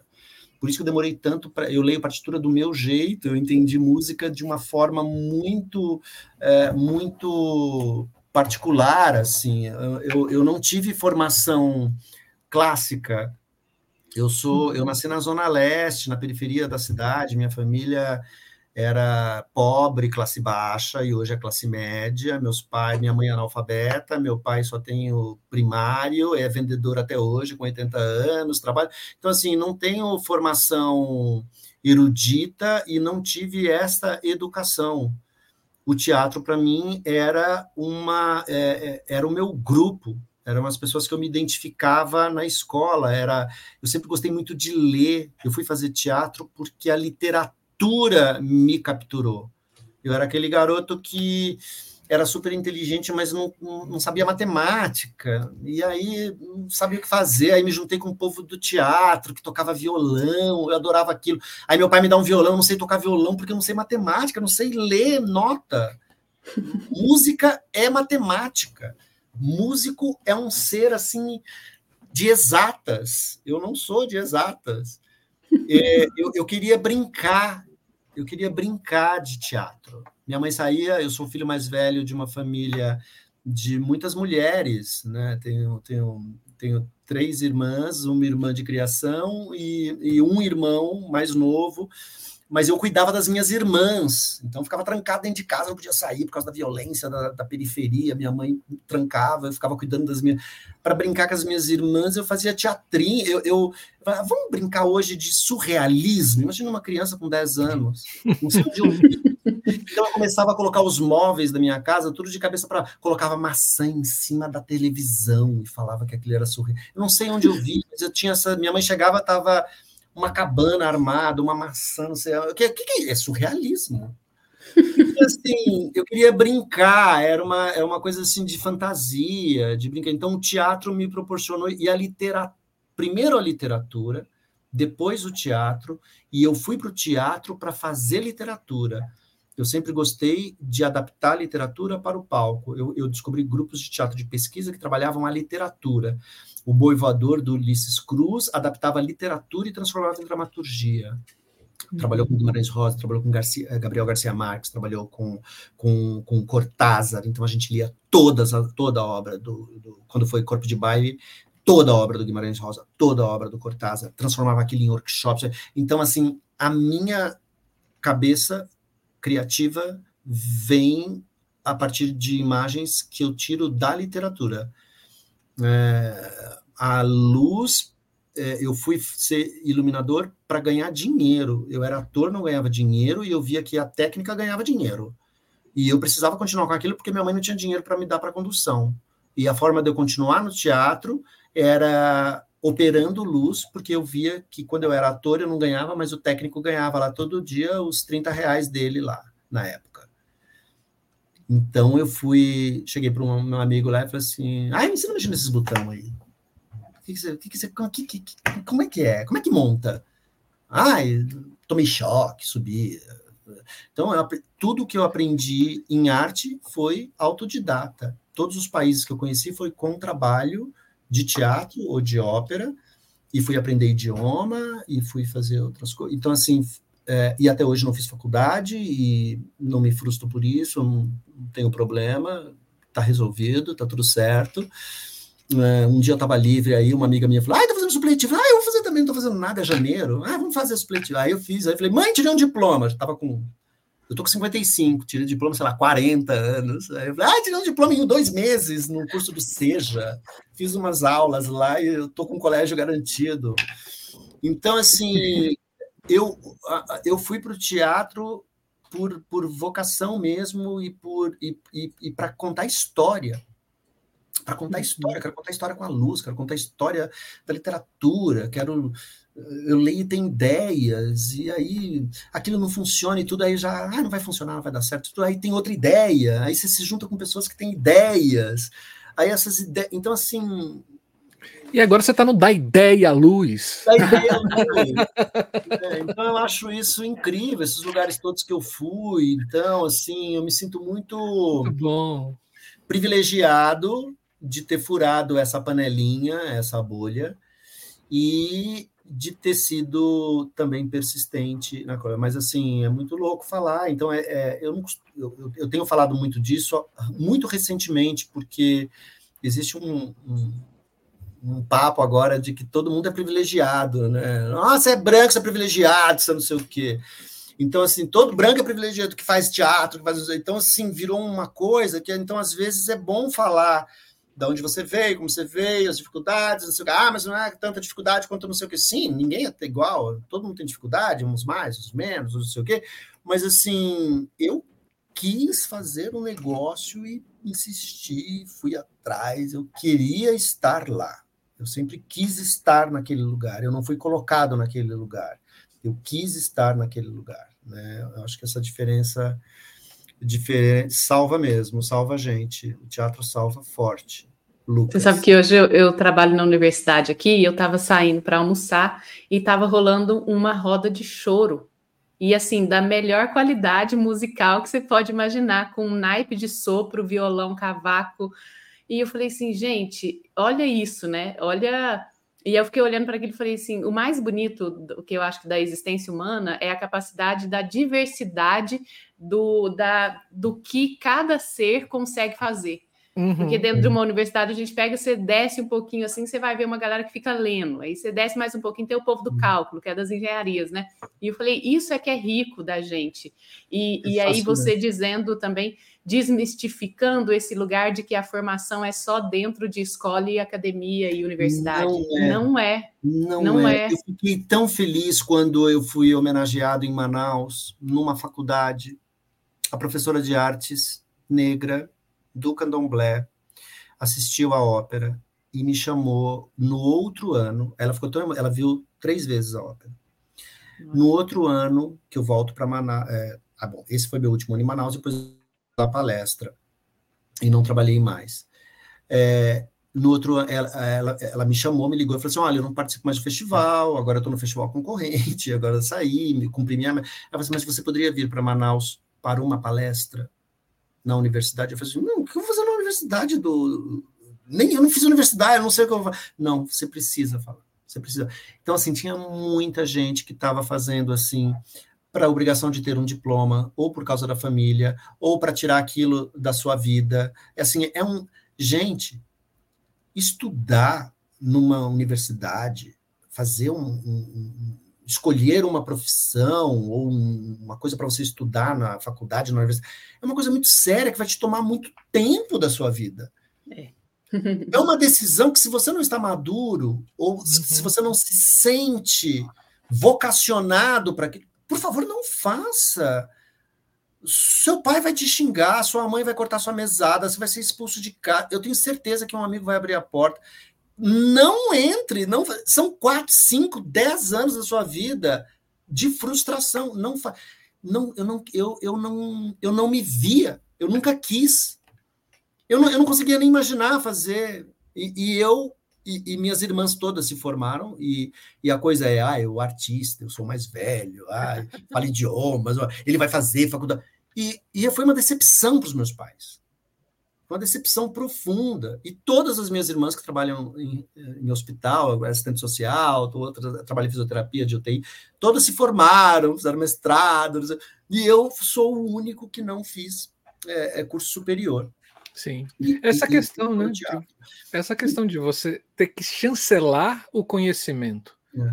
né? É, e que de repente esse conhecimento não chancelado não tenha valor, né? Essa uhum. sociedade europeia, né, que invade o mundo nesse, nesse sentido. É, a, é a, a honoris causa. É. Né?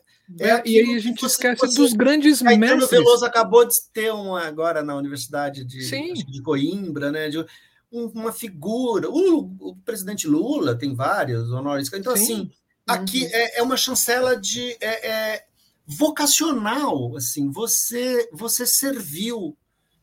Né? Eu, eu, eu faço teatro, eu tô com 55, eu faço teatro é, amador desde os 15 anos, me profissionalizei com 17. Uhum. Né? Então, assim, desde esse período, é, eu escolhi isso para a minha vida, para, para eu tenho algo a dizer. Né? É, eu tenho amigos médicos que têm coisas a dizer com a medicina. É, é, aquilo incríveis, que te move, né? É aquilo que te move. E que tem um hobby para outras coisas e para não sei o quê. Então, o poder do conhecimento, a gente não. Quando bate assim, você não pode, você não pode deixar passar aquilo. Sim. Achando que você é incapaz para determinadas coisas, né? Imagina, ah, eu, a coisa que eu mais ouvia. Ah, o cara que, ah, na ópera tem isso, né? Ah, gente que vem de teatro, gente de teatro vai fazer ópera. Ah, não lê partitura, ele vai ficar com um libreto com a tradução. Ah, iluminador, o iluminador que dirige. Eu, eu, uhum. eu, eu via isso muito, assim. Uhum. Como se o Bob Wilson não hum. pudesse uhum. dirigir ópera, sem falar nenhum idioma, que não o dele, não ler partitura e ser um, o maior iluminador do mundo. Né? Patrice Cherot, que é meu ídolo, um, dos, um dos, dos, das pessoas que, que, que eu assisti coisas e eu falei, eu quero fazer ópera, eu quero fazer o que esse homem faz, pelo amor de Deus, eu quero falar francês, eu quero... Não li a partitura. Aí eu li os livros dele falando com os maestros, como ele fazia as óperas. Ele, ele, ele tinha códigos na partitura, que depois eu copiei. Ele tinha códigos para entender a linguagem. Como que você se vira numa partitura se você não é músico? O que, que você precisa entender numa partitura musical? Como que você treina o seu ouvido para a música erudita? Né? Clássica, lírica, para a música lírica do que falar erudita, né? Um pouco desuso. Para a música é, é, lírica, né? Como que você treina seu ouvido? É, é, é, você quer? Aí, aí a pergunta é outra. Você quer isso? Você quer? Eu quero, eu quis. Uhum. Né? Eu ainda tenho o que dizer. Estou decepcionado com a profissão, como todo mundo fica decepcionado, ainda mais agora, depois de uma pandemia, o mundo está muito louco.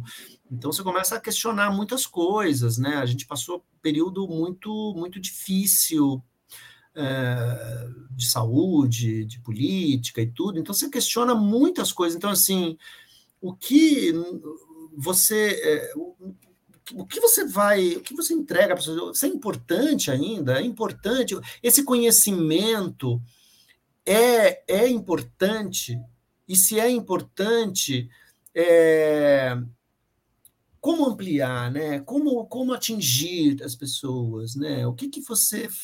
Eu tô, eu tô nessa fase meio da, da, da maturidade, repensando é, a carreira. Foram muitos anos fazendo muitas coisas e tendo experiências com muitas pessoas, né? Uhum. E, e teve um período assim da pandemia que eu acho que todo mundo passou de reavaliação mesmo, tipo, eu não me vejo mais fazendo determinadas coisas ou ou eu me sinto um pouco deslocado hoje como como está o processo de produção, como está o processo em todos os sentidos. A gente falou um pouco isso antes em off, assim, Sim. desde valores, desde valor financeiro até o valor do seu trabalho, desde que a sua experiência é equivalente a alguém que está agora começando, mas que precisa começar porque precisa estar ali porque cumpre cotas. Então, assim, são, são questões que a gente precisa, nós brasileiros, muitos lugares de vários outros países não passam por essas questões, e a gente precisa conversar sobre isso. Né? E nós não temos a educação de ter, por exemplo, um sindicato ativo, como existe na Europa, como existe nos Estados Unidos, como existe, é, por exemplo, na Argentina. Sim. Sindicato de artistas e de. E está aí agora, tá aí agora a Conferência Nacional de Cultura, né? Que vai acontecer agora ano 2024, que, que a gente precisa estar tá lá presente. Não sei, não sei o que vai dar aquilo, mas precisa a gente falar, são, precisa nós não temos, nós não temos essa hum, assertividade é, com a nossa profissão. Mas vamos né? ser assertivos agora e vamos partir para as fotos, porque eu acho que as vamos, pessoas. Vamos, tão, vamos, vamos. Você vamos, falou vamos tanto. Eu, já eu já estava imaginando a biblioteca de Alexandria. E aí eu você adoro. virou depois e falou assim: não, Pode não foi Camila. mais essa biblioteca de Alexandria. Eu falei assim: como assim? Não, então agora vamos ver o terreiro de Alexandria. É. Né? o terreiro de Vilela. Né? Então, vamos são... lá, gente. A gente está. Camila, então vamos... tem muitas coisas, esculturas, os rapazes todos trabalhando essas é. esculturas, tem tudo, tudo isso estava em cena, então todo esse é o processo. Pode, tá. pode passando, Camila. Calma, parei que a gente precisa fazer a audiodescrição disso também. Então, ah, pessoas... desculpa, desculpa, desculpa. É, da ideia luz também é acessibilidade. Olha só, pessoas que estão ouvindo a gente, a gente vai começar agora a botar na tela, é, num quadro maior, e a gente, nós três ficamos num quadro menor à esquerda, algumas fotos da construção cenográfica do, da, da ópera, né? Les Trois. Les Trois. Les Troyens. Le, le, oh, já, já errei de novo. Ah, le, le, le Troyens. A gente tem esses, essas, esses moldes de braços de que, que todos foram feitos de isopor por artistas de Parintins que trabalhavam lá, né? Então tá sem pintura ainda, então é só o isopor bruto moldado nos braços e com as mãos. Perfeito. E a gente pode ir passando, né? A mesma coisa, agora são os artistas, os artesãos trabalhando nesses moldes, agora são pernas que eles estão trabalhando, né? Antes a gente só viu os braços e aqui a gente está vendo eles trabalhando nos moldes. Agora os moldes já de eh, eram os, os, os, guerreiros mortos, né? Então são, são figuras esculturas eh, quase cadavéricas, assim, já recebendo um tratamento de pintura. Pera, calma aí. Agora eu, agora eu fiquei curioso. Existe o molde, é, existe a modelagem no, no isopor. Depois eles vêm com papel machê botar é, eles cima? empapelam, é, eles ah, empapelam legal. por cima e depois pintam, né? Então eles Ótimo. empapelam o porque isso ficava exposto, esses, esses cadáveres ficavam expostos é, na cenografia numa cena numa cena da Guerra de Troia. Sim. Então, é, uhum. essas, é, é, essas fisionomias no rosto, esses Foi corpos... tudo no molde antes. É tudo no molde do... Do, do isopor. Eles do isopor. moldam no próprio isopor. Perfeito. Vamos seguir. Que lindo. Aqui está a construção de uma... A gente, como tinha representação da natureza, a gente tinha uma árvore em cena, então todo o tronco dela é feito de madeira, o tronco é, é árvore de árvore mesmo, Uhum. E a, a base, é, os galhos, né? Os galhos são árvores, são galhos secos, fincados num tronco de madeira que eles estão trabalhando. Então isso entrava e saía de cena, essa, essa representação dessa, dessa natureza. Agora a gente já está no palco do teatro, né? A plateia está num segundo plano e a gente vê as estruturas dos andaimes empapeladas já começando a chegar no, no palco do Teatro Amazonas. É, você tem é, você tem um andaime já montado, né? Se ele está é, deitado parte ali. dele, né? Uma parte é. dele deitada ali no, no piso, né? Antes de estruturar ele pelas laterais. E quando você, você... fala estruturar, você fala. Ah, pode perguntar, Camila, que você acha que vai perguntar a mesma coisa que eu. Não, pode ir.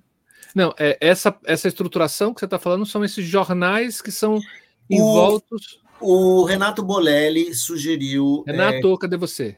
O Renato Bolelli sugeriu que o empapelamento desses jornais, para que a gente tivesse uma, uma arquitetura é, mais, mais lúdica ali, não sei se é essa a palavra, mais, mas para a gente tirar o ferro das coisas, porque ah. o ferro estava numa. ele dava uma leitura um pouco industrial para o espaço. E como uhum, era um Sim. grande terreiro, o empapelamento disso, junto com a luz que vocês vão ver depois, é, dava uma, uma é, é, harmonizava melhor toda a estrutura de, com o cenário pronto. Né? Isso, isso uma decisão, uma decisão do Renato.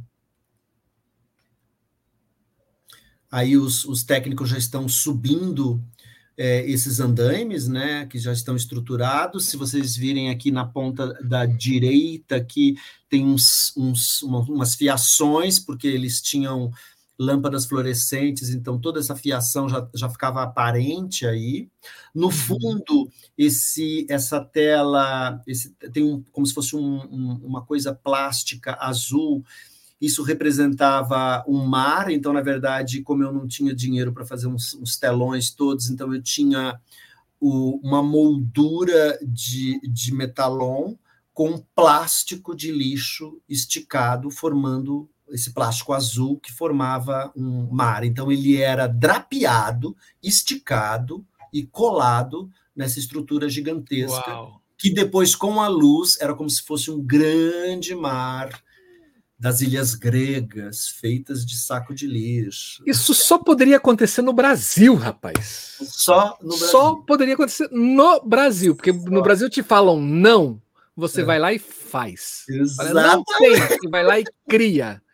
Se isso fosse na Europa, assim, não tem dinheiro, então tá bom. Tá Mas não, pior tudo. que não podia nem na época porque ia pegar fogo, né? Tudo isso é inflamável, né? Imagina, isso é. não foi, como é que fala? Eu sempre erro essa palavra igni, igni, é, ignifugado. É. Hoje tudo, né? Eu estou fazendo uma coisa no SESC que tem que ignifugar tudo, papelzinho por papel. Aí não tinha nada, né? Ainda tinha luz junto, tinha bombeiro na proteção dos orixás, cara. É. Nenhum ignofugado, material ignofugado. Essa, essa, essas rendas a gente já está vendo cena, duas cantoras sem figurino ainda, e é, no, no, no ensaio de cena. Vocês estão vendo alguns refletores pendurados ali no fundo, tradicionais, tem uns elipsos ali e essas rendas que são rendas que a gente vê muito essa, essas, essas, essas tramas, essas rendas, essas sobreposições em casas de candomblé. Né? Então, tudo isso ficava aéreo, cobrindo o espaço. Agora está baixo, né? porque a, a gente estava em montagem ainda, né?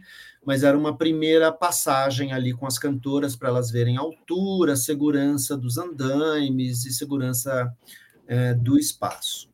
É, a, só para a gente complementar um pouquinho, gente, é assim, para que a gente consiga seguir numa, numa audiodescrição um pouco mais sim, mais fácil, né, de entendimento, as fotos que a gente está mostrando, elas estão todas no palco, né? E esses andaimes estão começando a subir estruturando um cenário, estruturando um, um ambiente, uma arena, né, onde os cantores, dançarinos, né, os bailarinos, todos vão, vão vão dançar.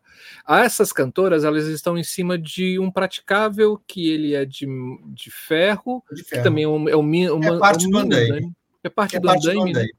Que, então, toda essa estrutura de andaime, você tem as vigas de, madeira, de, de ferro empapeladas com jornal e todas elas vazadas. Quando ele fala dos, dessas rendas, elas estão pegando de um, de um é, de um andar de um andaime indo até a outra extremidade com outro andaime, para que faça esse, esse. Uma tenda, como se fossem tendas, né? E, então, tudo que a gente vai mostrar agora vai vir em cima é, disso. É, e isso é o processo cru. Não tem luz, não tem maquiagem ainda. É, uhum. é, o, é o palco cru, sem iluminação. É a primeira prova das, da, do material visto em cena. A gente está vendo todos os técnicos aqui, boa parte dos técnicos com capacete, Verde. sentados, uma parte do andaime empapelado, é, armado, e eles empapelando outra parte da estrutura que vai ser fixada. A mesma coisa, agora com uma escada em cena e eles subindo é, esse empapelamento, alguns técnicos com escada, o andaime mais estruturado, né, com uma luz de serviço ainda, ainda não é cena. agora a gente começa a ver uma parte do cavalo de Troia, que na história Uau. é o, um grande cavalo que entra em cena com os soldados, né, é, inimigos, né, que vão entrar dentro da cidade e dominar a cidade, né? A historinha é essa, né? O, o presente de grego, né? Os gregos estão dentro do cavalo, quando eles entram na cidade, eles saem do cavalo e dominam a cidade e matam é, é, todos os, os, os, inimigos, né? Uh, e esse cavalo, eu, eu, a síntese dele era a cabeça, então eu fiz só uma grande cabeça gigante feita de ripas de madeira. Então, assim, tem, dois, tem alguns técnicos com capacete colocando a orelha é, esquerda do cavalo e a outra, a orelha direita, já está colocada. E, e, e, são, são, são ripas são ripas de madeira nessa construção irregulares formando essa cabeça né? então a gente vê parte dessa cabeça Aqui a miniatura do cavalo que o, Renato fez é, para que é, funcionasse como um molde para grande. Você, é, ela tá, na verdade, é uma bucha. Ele está segurando uma bucha com aquela madeira balsa cortada na forma da cabeça do cavalo. Então esse foi o molde que nos inspirou para criar o cavalo em grande escala. E a gente está numa perspectiva, a gente está vendo essa cabeça bem próximo da câmera, e num segundo plano tem uma escada de madeira, que essa escada, que tem uma altura, é o interior do cavalo. Hum. Aquele triângulo ali à direita é a orelha do cavalo. Então, tudo hum. isso vai ser. Vai, vai, vão colocar as ripas de madeira ainda. Então, a gente está vendo ela crua, né? Ela é o complemento da imagem anterior. A gente está um pouco fora de ordem aí, mas esse é o molde da maquete do cavalo, e ali a gente tem a estrutura oca, porque os cantores ficavam ali dentro também. Agora, outra imagem também do cavalo sendo sendo construído com essas madeiras, né? Agora numa, numa versão ainda anterior àquela que a gente viu no palco, né? Ele ainda está na, ele já aqui não é no teatro, é no galpão. Então a gente vê uma orelha sendo, sendo montada e a outra orelha só tem a armação dela, só o esqueleto dela. Agora o cavalo já começa a ter forma, então era uma coisa assim meio, cara, meio uma carcaça, assim, meio uma carapuça, uma, uma, uma como se fosse uma, uma máscara, né? E essa foi a primeira, essa foi a forma que o, o cavalo saiu do galpão, ele ainda está no galpão, e como ele ficou meio gordinho, assim, a gente depois afilou um pouco a, a, a bochecha dele ali para ele ter um formato um pouco mais triangular. Então ele saiu nesse formato para ser moldado depois em cena. Né? Ele já está todo estruturado com as ripas de, de madeira e com as orelhas dele. É meio meio Pantera Negra, agora eu tô vendo, né? Parece meio a máscara do Pantera Negra. Lembra também Cavaleiro dos as, as máscaras Cavaleiros, Cavaleiros dos As máscaras, os capacetes. Os capacetes, isso. A, a, a árvore já está com os galhos secos caídos, vários técnicos com capacete, o andame já bem estruturado ao fundo, e a árvore com tronco de madeira cênico, é, caída no piso. Essa árvore era Uau. bem pesada, esse cavalo era bem pesado, essa, madeira, essa árvore era bem grande, ela saía entre um ato e outro quando ela estava de pé. O cavalo também era bem pesado, estruturado, porque ele tinha que, ele tinha que ter gente dentro e gente em cima dele. Era é praticamente uma alegoria de carnaval. Assim. Uau! Aqui a gente está vendo o galpão montado. De branco tem esse cenotécnico maravilhoso que é o Jorge e uma produtora do lado dele, e a gente está no, no galpão.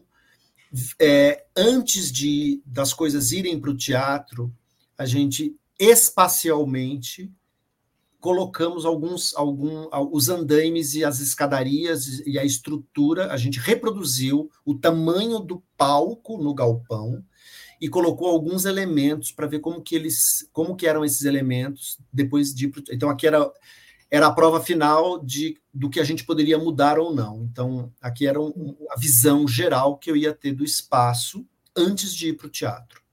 E aí, no fundo, a gente está vendo pedaços de outras óperas e um cartaz ali do nono ao Festival Amazonas de Ópera. Então, esse galpão ele recebe todos os materiais de todas as o acervo do teatro. Né? Essa escadaria atrás do, do Jorge era parte da minha cenografia. Olha.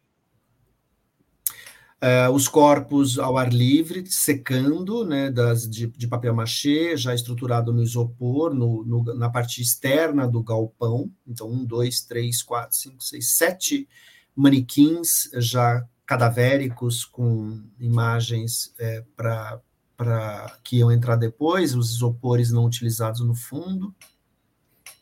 São Eles manequins que têm. São os manequins que vão ser fincados depois no, no na cenografia, né? É, eles estão sem braços. Estão sem, sem braços, pernas. sem braços e sem pernas, só, só a parte do tronco do corpo.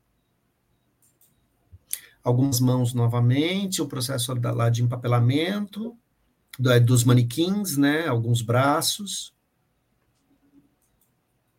Outra vez a parte do cavalo, da orelha, de um outro ângulo, ainda sendo, sendo montado. O esqueleto é, é, traseiro da estrutura do cavalo, onde iam entrar as pessoas dentro, então ele não está montado ainda, então só a estruturação dele. Agora, no galpão ainda, a parte traseira dele, como que os cantores entrariam ali dentro para cantar, então tem um teste com os próprios técnicos, o cavalo já sendo já ele, ele é dividido em dois, né? Então ele, tá, ele juntou as cabeças ali, porque ele tinha que entrar no teatro e entrar dentro da cenografia, então ele, tá, ele é bem dividido, como se fossem duas escadarias, né? Uma parte da orelha sai, outra parte sai. Então aqui ele está emendado, é a primeira vez que a gente viu ele junto. Uau, na foto a gente está vendo bem central esse, é. essa estrutura que ele narrou. Tem três pessoas, uma está no chão e duas está em cima é. desse cavalo, no meio das duas orelhas. É, ele era assim. bem alto, eu tinha um. Porque quando você fala desse cavalo, o cavalo, a representação dele é a cabeça. É a cabeça, é, é só a cabeça. cabeça. Toda vez que eu cavalo é a cabeça do cavalo, né? Uhum. Essa altura desse, dessa cabeça, só para ter uma ideia, é mais ou menos uns tinha, tinha mais ou menos uns 4 metros essa, essa cabeça Uau. de cavalo no palco, né? Então eu tinha gente em cima, gente dentro, então é uma alegoria mesmo, era uma alegoria. Sim. Bonito. Aqui a gente está vendo os andaimes ainda sendo pintados e a serralheria, o trabalho de serralheria no galpão, no, no, quintal do galpão imenso, né? O céu amazônico lindo lá no fundo antes da chuva. Sim. E esses, esses andaimes são imensos, então esse é o tamanho que ficava no palco. Esse é o tamanho dos Ele tinha uh, o, o, piso do, do térreo, o do meio e o segundo e o último piso, o terceiro piso ali que caminhava pessoas, né? Então é um andaime para ter é, cenas. Eu tinha muita gente no coro que ficava nesses três patamares, né? No, no, no inferior, no meio e na parte aérea uhum. que ligava com escadarias. Então aqui ele está da forma bruta, só o ferro sendo, sendo moldado. Né? É, a, a, colocação do, do ciclorama do mar, né? o, o plástico azul esticado no piso do Teatro Amazonas é, aí está sendo ele está sendo feito as, os vincos, né? Os, os todo o como é que fala isso? É, a, a dobradura para virar mar, né? Um grande plástico azul de coxia coxia, um saco de lixo, na verdade, vem vendido por metro, plástico azul de saco de lixo, é, com tem mais ou menos uns 14 metros de plástico. É, e ele está sendo é, dobrado como uma dobradura mesmo, como um de, vincado para como, como se fosse onda de mar. E, só que ele ainda está no chão, né, antes de subir. A árvore agora de pé, né, o andaime já empapelado, uma boa estrutura, os técnicos com capacete montando os galhos da árvore. Essa uma entrada bem grande, que é uma entrada, era toda a entrada que eu tinha de couro que é um arco que tem entre o andaime, que lá dentro é a coxia, né? Então, eu tinha esse buraco entre um andaime e outro, que era a entrada de todos os artistas e saída de objetos. Eu tinha isso do lado esquerdo e do lado, do lado direito. A gente está vendo do lado esquerdo. Mais um detalhe da árvore, de todos os galhos. Bonita essa árvore. Nossa, ficou um escândalo essa árvore. É, outro ângulo dos técnicos com capacete, trabalhando na cabeça do cavalo, é, a parte inferior e a árvore ao fundo. Ó, tem um, dois, um, dois, três, quatro, cinco técnicos para empurrar essa, essa árvore. Era, era bem parruda, bem, bem, bem pesada. Ah, de novo, o cavalo, a gente testando já no teatro, porque teve que monta, desmonta, né? Então a primeira primeiras ripas já do cavalo sem as orelhas, a cabeça do cavalo. Colocando a orelha de novo. Tá repetindo não? Tá, tá igual assim? Né? Não. Né? É porque tá. acho que pegou numa forma meio aleatória. É, outro ângulo do técnico é. com capacete é. colocando a orelha. A árvore caída e também um outro ângulo do cavalo com os técnicos com capacete, a cabeça do cavalo ao fundo. Esse.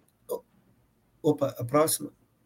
Esse é o palco. Aqui a gente vê uh, o fosso da orquestra. É uma, é uma foto do Teatro Amazonas, do camarote do, do, do presidente, né? Que tem um camarote lá no fundo da plateia. Então é uma vista alta, né? Uma vista aérea.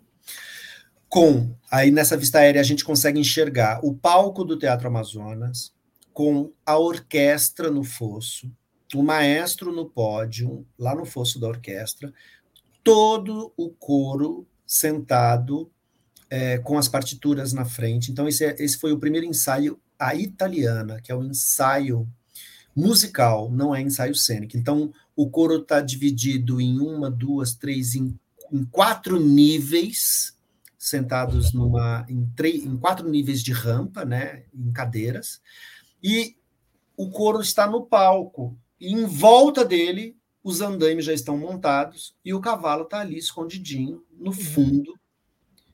Nossa, é, a impressão que eu tinha é que o palco do Teatro Amazonas ele era gigantesco. E não, não é. Ele não é gigantesco. Ele Nossa. é pequeno. É, Esse cavalo está atrás, está ali no fundo, ali, entendeu? Ele está uhum. colado praticamente na parede. Ele está a menos de um metro da parede do fundo. É, a gente está falando de mais ou menos o quê? Uns 12 metros de largura de, de boca? É, de boca, mais ou menos isso. 14 de profundidade? Um pouco mais, acho que 18, 15, se não me engano. 18. 14, 15, é 16. É. Pequeno.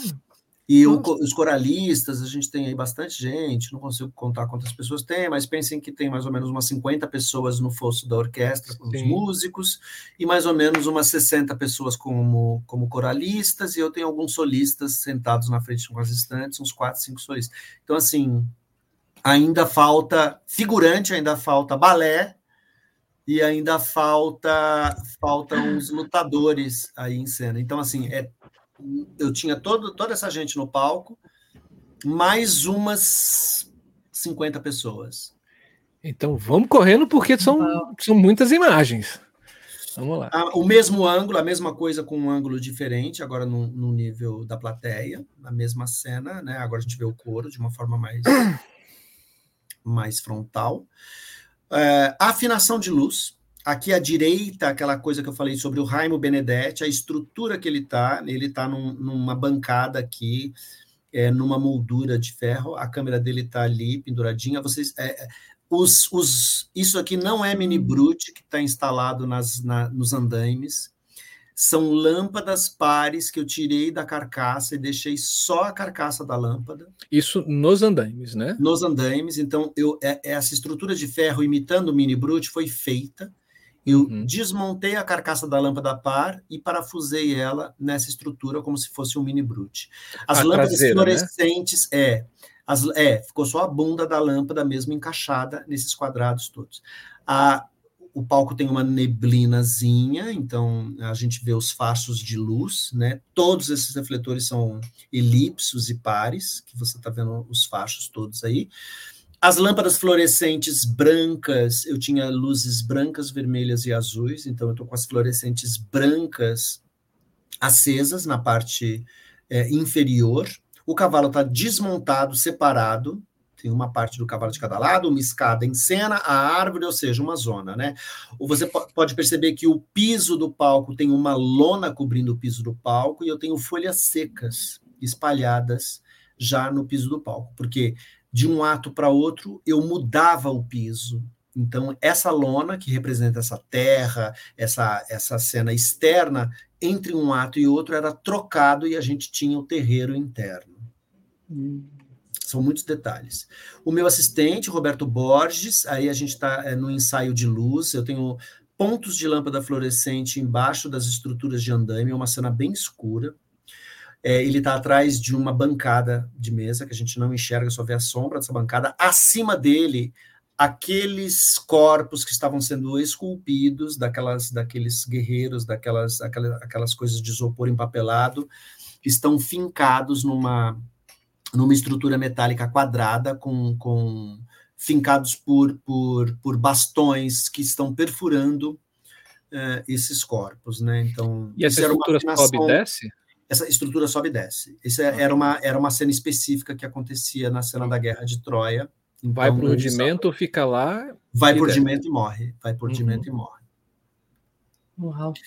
É uma cena que tinha. Aqui eu tenho um X de lâmpada fluorescente, já sem o piso de lona, ou é uma cena bem escura, então essa fluorescente ela está dentro de um, de um nicho dos andaimes, onde ficava o trono da rainha, que não está aí, então toda a cena do, do, do terreiro era feita nesse espaço, e acima dessa, desse X de fluorescente tem uma, uma lua cenográfica, tem uma, um círculo que representava uma lua, e nesse círculo eu tinha uma projeção de imagens, que eram as cenas do guerreiro morto. Então eu tinha imagens é, de vídeo pré-gravadas que eu exibia aí. Uhum. Aqui eu tenho a cena da visão da, da cantora, isso já é uma cena do espetáculo, a, a, a Marquita, que fazia a, a, a que fazia a, a vidente, que fazia. Gente, tô, a cabeça já está. é, que fazia a vidente, a Cassandra. Então, eu tenho os corpos mortos flutuando lá no fundo, naquela, naquela estrutura metálica, com projeção de guerra, que tinha essa cena, já, a guerra já tinha saído desse vestido branco dela e entrado no fundo, então a luz é mais escura, só está focado na cantora e nos corpos flutuando no espaço. Aqui eu tenho o irmão e ela, os dois paramentados como deuses de orixás, e os corpos uh, ao fundo, num piso uh, do teatro com folhas secas. Né? Então, a Cassandra era como se fosse a Euá, né? e esse cantor representava Oxóssi, se eu não me engano, uh, e ele era o, o discípulo, o irmão que morria na, na, na guerra dela. Né? Então esse piso é mais avermelhado, pisando em folhas secas. Então toda essa primeira, essas três, os três primeiros atos dos troianos era esse piso terroso. E, e quando é Cartago, quando é na, na, no palácio da rainha na África, é o outro piso que saía isso, que é um piso mais mais imitando cerâmica. É, a Cassandra está com. Só falar do figurino. O... A, a Cassandra está com um vestido branco e uma, uma, uma pele, ela é negra, usa dread, dreads no cabelo e ela está com uma sobreposição de, um, de uma malha no braço e essa malha ela era pintada, né? Tem, um, tem umas pinturas nessa malha que cobriu o braço dela. Ela está com uma calça branca, uma saia branca, um cinto bordô e ele está com um, uma coroa de, de, de, como se fossem penas de pavão na cabeça, com braceletes, sem camisa, torso nu e uma saia verde com um cinturão cobrindo a barriga dele e um pedaço de um pedaço de malha de, de como se fosse um couro de onça cobrindo parte do corpo dele. Isso é muito figurino do santo, né? É, isso todos os figurinos são reproduções de orixás todos os figurinos. Dos orixás, eu falei santos, mas eu queria é. falar orixás. Perdão. Aqui a gente tem parte do couro, é, também Uau. já com os figurinos todos brancos, trazendo uhum. o caixão da morte do, do Heitor na Guerra de Troia. O Heitor morre, é um deus, é um mito, e aí são homens seminus, apenas com é, colares de contas cruzando o, pe o peito deles. O painel com os, os mortos representados lá no fundo, fincados com estacas, a árvore seca ao fundo, isso já está com a luz já de cena, que já, já é vista, né? Então os refletores estão grudados nesse andaime empapelado e o piso com folhas secas caídos.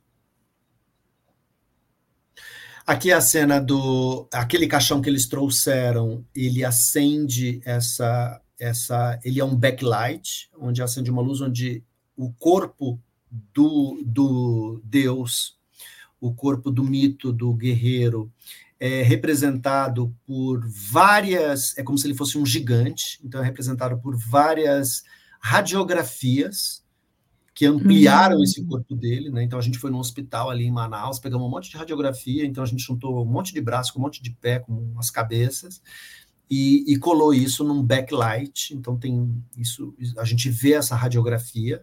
Todas as luzes fluorescentes estão acesas, os corpos continuam lá no fundo pendurados, aéreos. É, os bailarinos vestidos de branco, como se fossem é, túnicas brancas, né? É, é, saias, saias túnicas, né? Túnicas gregas, né? É, túnicas gregas, e, e eles estão na boca de cena e, e com o braço direito esticado um tocando no ombro do outro. E a gente vê aqui à direita aqui é, uma tenda com um orixá já com os seus discípulos do lado, né? Que é o orixá que traz a paz e tudo. Então eu já começo a apresentar todos esses orixás no funeral do Heitor. E o coro está em cena.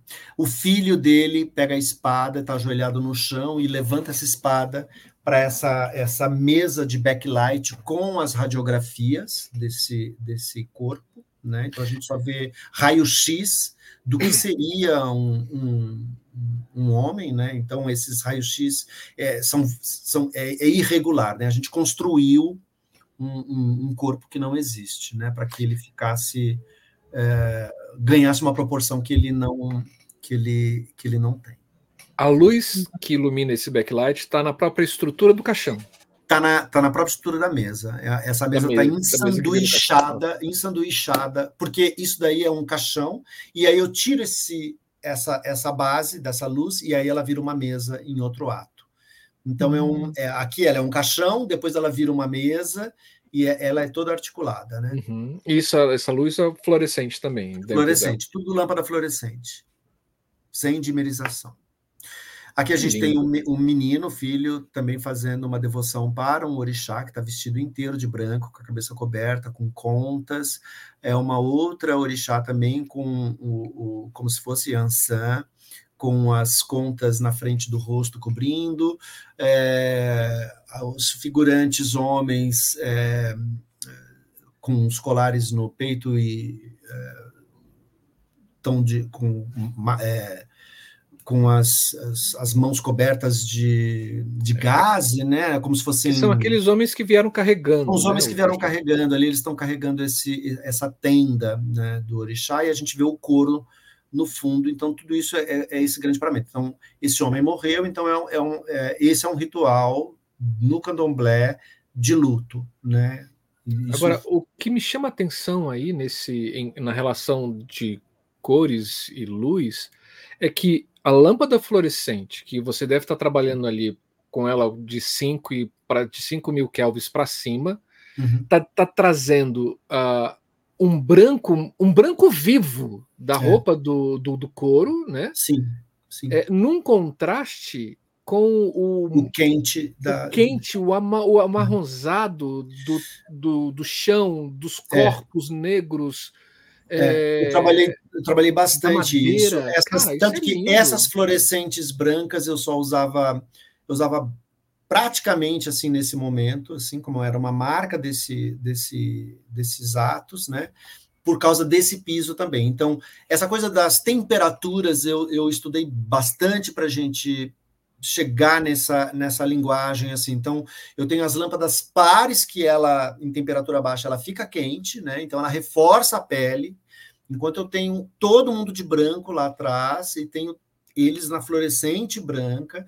Então é, é essa essa esse esse esse jogo de temperatura eu usava o tempo todo, assim. Isso era tudo bem bem estudado, bem proposital. Mas fica lindo esse contraste, muito lindo. É. Seguindo. Aqui tem outra cena dela, então tá- aqui a gente vê melhor essa malha que eu falei que a, que a personagem da, da cantora Marquita, ela, ela usa, ela, ela é bordada, né? Então esse, isso aqui não é pintado, isso aqui é um, é um bordado. Que é Cassandra, fossem- né? A Cassandra é como, como se fossem pérolas, né?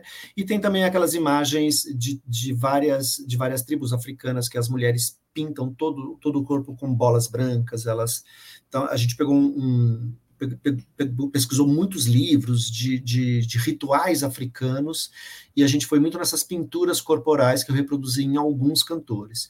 Então a gente tem aqui, por exemplo, do lado desse cantor maior que está aqui que faz o Enéas, então ele passa por uma transformação antes dele ser convocado para rei. Então, ele está como se fosse é, é, com roupa tradicional, como se ele fosse um engenheiro aí, antes dele fazer a conversão para Xangô. Ele é paramentado em cena. Então, tinha muito dessa contemporaneidade. assim. Então, você tem esses personagens todos que, que estão dentro de um terreiro fazendo um ritual de luto dentro de um terreiro com figuras cotidianas ali, e essas figuras vão ser é, é, absorvidas por essa cultura e vão passar por um processo de conversão, que é to- toda a coisa da, da invasão cultural também, que conta a história e tudo. Então, essa isso de trazer esses personagens com umas uma roupa cotidiana e depois passar por uma, uma conversão, era também esse, eh, fazia parte desse, desse processo. Aqui a gente tem uma das imagens que eu, que eu falei de que era mapeada, então eu gravava a cantora antes, e aquela cama, é, aquela, aquela, aquela mesa que era caixão, ela recebia um tecido, e aí eu tinha a imagem da cantora, a cantora estava de pé, com imagem projetada dela nela mesma, e depois ela saía dessa imagem como se ela conversasse com ela mesma numa imagem pré-gravada. Então, assim, imagina fazer isso numa Uhum. época onde não tinha mapeamento. 2009 que a gente tá falando, né? Estou falando 2009, É. né? então assim não tinha mapeamento, então isso aí é um projetor é, cropado e a gente gravou essas cenas todas e trabalhou essas proporções e aí ficava vendo onde a gente podia é, trabalhar isso. Então isso é um momento de vaticínio dela para que as pessoas fossem. é, Ela era tomada, era, é como se ela tivesse possuída é, pelo. Ela estava recebendo a informação de que eles tinham que abandonar a cidade. Só que ninguém ouvia ela. Então é como se ela tivesse com esse duplo, é a alma dela recebendo essa história. Então eu tinha a imagem dela dublando ela Uhum. sem voz e ela saindo dela. Então é, é, e, e isso resultou de uma maneira incrível assim na cena. E, e depois ela arrancava esse, esse, esse pano branco e se cobria com esse pano branco todo, e aí a gente vê o painel de, de fluorescente novamente, né? Então é como se ela desco- tentasse sair da, da, daquele corpo, né? Era, um, era, uma, era uma cena que eu transformei numa cena quase de possessão. Sim. Aqui tem todo o coro. A gente vê a orquestra eh, eh, no fosso já na apresentação, com todo mundo de preto, né, o maestro. Todo o coro feminino na boca de cena, com roupas azuis e brancas e a cabeças brancas cobertas. E na parte de trás da, da cenografia, eh, parte da estrutura do cenário e daqueles corpos, eh, daqueles manequins que foram feitos em, em, em isopor eh, aéreo. E eles Nossa, tomam como- várias alturas, né? Perdão, desculpa, Camila. Não, eu ia comentar como o palco ficou pequeno, né? Exatamente. É, Muito pequeno. É, é, você vê que aqui nessa, aqui à direita essa estrutura entrou, né? Então aqui eu tinha um, um alguidar aqui que está no piso, não dá para ver direito, mas tinha um alguidar e, e aqui eu tinha uma chaminha, um pequeno foguinho que ficava aqui que a, a, a- Cassandra acendia nesse alguidar um fogo controlado aí. Então esse elemento de cena, essa parte desse andaime entrou nesse ato específico. né? Então o palco já fica reduzido para aquele monte de gente que eu tinha. Aqui novamente a Cassandra e as mulheres com as com camisetas brancas, elas, essas camisetas brancas estão manchadas de sangue e elas estão mostrando essas camisetas para os homens do coro que estão nos andaimes na parte superior, que é a, a guerra vai continuar mesmo com todos os nossos filhos mortos, é mais ou menos isso que elas cantavam aqui, e elas mostram essas roupas brancas dos filhos delas que morreram na guerra. Né? Então a gente tem dois grupos de mulheres, cada uma apontando essas camisetas para o alto dos andames onde estão os homens coralistas. E que bonita essa imagem, né? Porque no fundo a gente só vê um, um filete de luz que pega parte desses é, corpos. parte dos corpos, e embaixo dos andaimes eu tenho as fluorescentes, que só que dessa vez eu coloco as fluorescentes azuis. Né? Então eu tenho essas, esse, de novo, essa. Porque tudo isso é. Elas cantam isso à noite antes de ir para. antes deles convocarem novamente os homens para a guerra. Uhum. Uau! Aqui eu já tenho o ato da Dido então sai aquele piso, então a gente tem Nossa. um piso de terreiro. Eu tenho todos os bailarinos paramentados, cada um com um orixá, sentados em banquetas. Ah, os, aí eu tenho uma variação das luzes frias e quentes, como se fosse uma grande luz de terreiro. É, eu tenho é, um, um, volume do lado esquerdo que era como se fosse um altar forrados de pele de animal e a Dido vestida de vermelho, como se fosse Ansan, com a cabeça é, coberta com contas, e a assistente da, da Dido, que é a ama a que cuidava dela, como se fosse uma Eked do candomblé, vestida de branco. Então, essa imagem era o início de um ato, era o início do quarto ato já, que era a primeira vez que o público via que aquela terra, aquela coisa toda, se transformava. Então, eu saí do espaço da guerra, da cidade, para o micro, para o palácio, para dentro, para, para as políticas que são feitas ali no, no, no interior da, da casa. Então, a gente tinha 20 minutos de intervalo para fazer aquela troca, e o espaço amplia. Né, de uma, de uma Muito. hora as coisas ampliam, Sim. as fluorescentes, todas aquelas rendas que vocês viram no começo ainda, elas já estão colocadas no fundo, tem um pedaço aqui no fundo que já está fazendo uma ondinha aqui, é, então está tudo coberto como se fosse um grande um grande terreiro e eu faço é, os dois últimos atos da ópera neste neste cenário com esse piso. Esse piso é uma reprodução, esse desenho é uma reprodução. Isso aqui é madeira pintada hum, em placas quadradas perfuradas no palco do teatro. E esse desenho é um desenho que tem no Palácio da Justiça, é o piso do Palácio da Justiça, que fica do lado de trás do Teatro Amazonas, Sim. na rua Eduardo Braga. Sim. Tem a Avenida Eduardo Braga, tem atrás do Teatro Amazonas, tem o Palácio da Justiça. Quando você entra naquele Palácio da Justiça, que é, um, que é uma arquitetura, é um palácio histórico que tem ali, que funcionava o Tribunal da, da Justiça, existe esse piso no Palácio da Justiça. Uau, então, uau. assim, eu quis fazer um candom, um terreiro de candomblé com o piso do Palácio da Justiça. Então, assim, os, os manauaras oh, tiveram, tiveram um entendimento maior da cena do que as pessoas que não conhecem. Claro. Manaus. Óbvio. Foi uma apropriação mesmo que eu, que eu fiz, porque eu quis discutir, eu quis juntar esses dois mundos mesmo, do que era aquela arquitetura antiga e que aquilo representou em Manaus, aquele Palácio da Justiça. Imagina as coisas que foram decididas ali na época da borracha, com tantos Sim. indígenas e tudo, dentro do Palácio da Dido, que representa o amor e ela se apaixona por Xangô, que é o deus da justiça. Então, assim, tudo isso é, é, é, é, pensamento e conceito que esteticamente é bonito, mas que quem entende, quem viu, quem conhece ali, vai tendo camadas de entendimento, né? E toda a luz é fria, né? Então a gente tem essa luz, a luz fluorescente, né? Entre âmbares e, e, e, e brancos, é, é, a base dessa luz é fluorescente, né? É, eu, eu, vou, eu vou fazer da minha, da minha fala também, assim, a do Fernando Zílio, né? Que assim, que cena absurda, de linda, de linda. É assim, não, que lindo. Uma pergunta: as lâmpadas fluorescentes é, que estão nessas bases do andaime, né? elas são cobertas com alguma coisa ou é a lâmpada à mostra? é a lâmpada amostra, okay. sem dimerização, full. Sim. Zero segundos. Eu tinha uma mesinha só de fluorescente. Eu tinha uma mesa, de, uma mesa manual do ladinho da mesa que eu operava. Liga, só a, era muita fluorescente. Muitas dessas fluorescentes estavam ligadas em tomadas. Sim, Simples. sim. Eu não tinha mais circuito no teatro.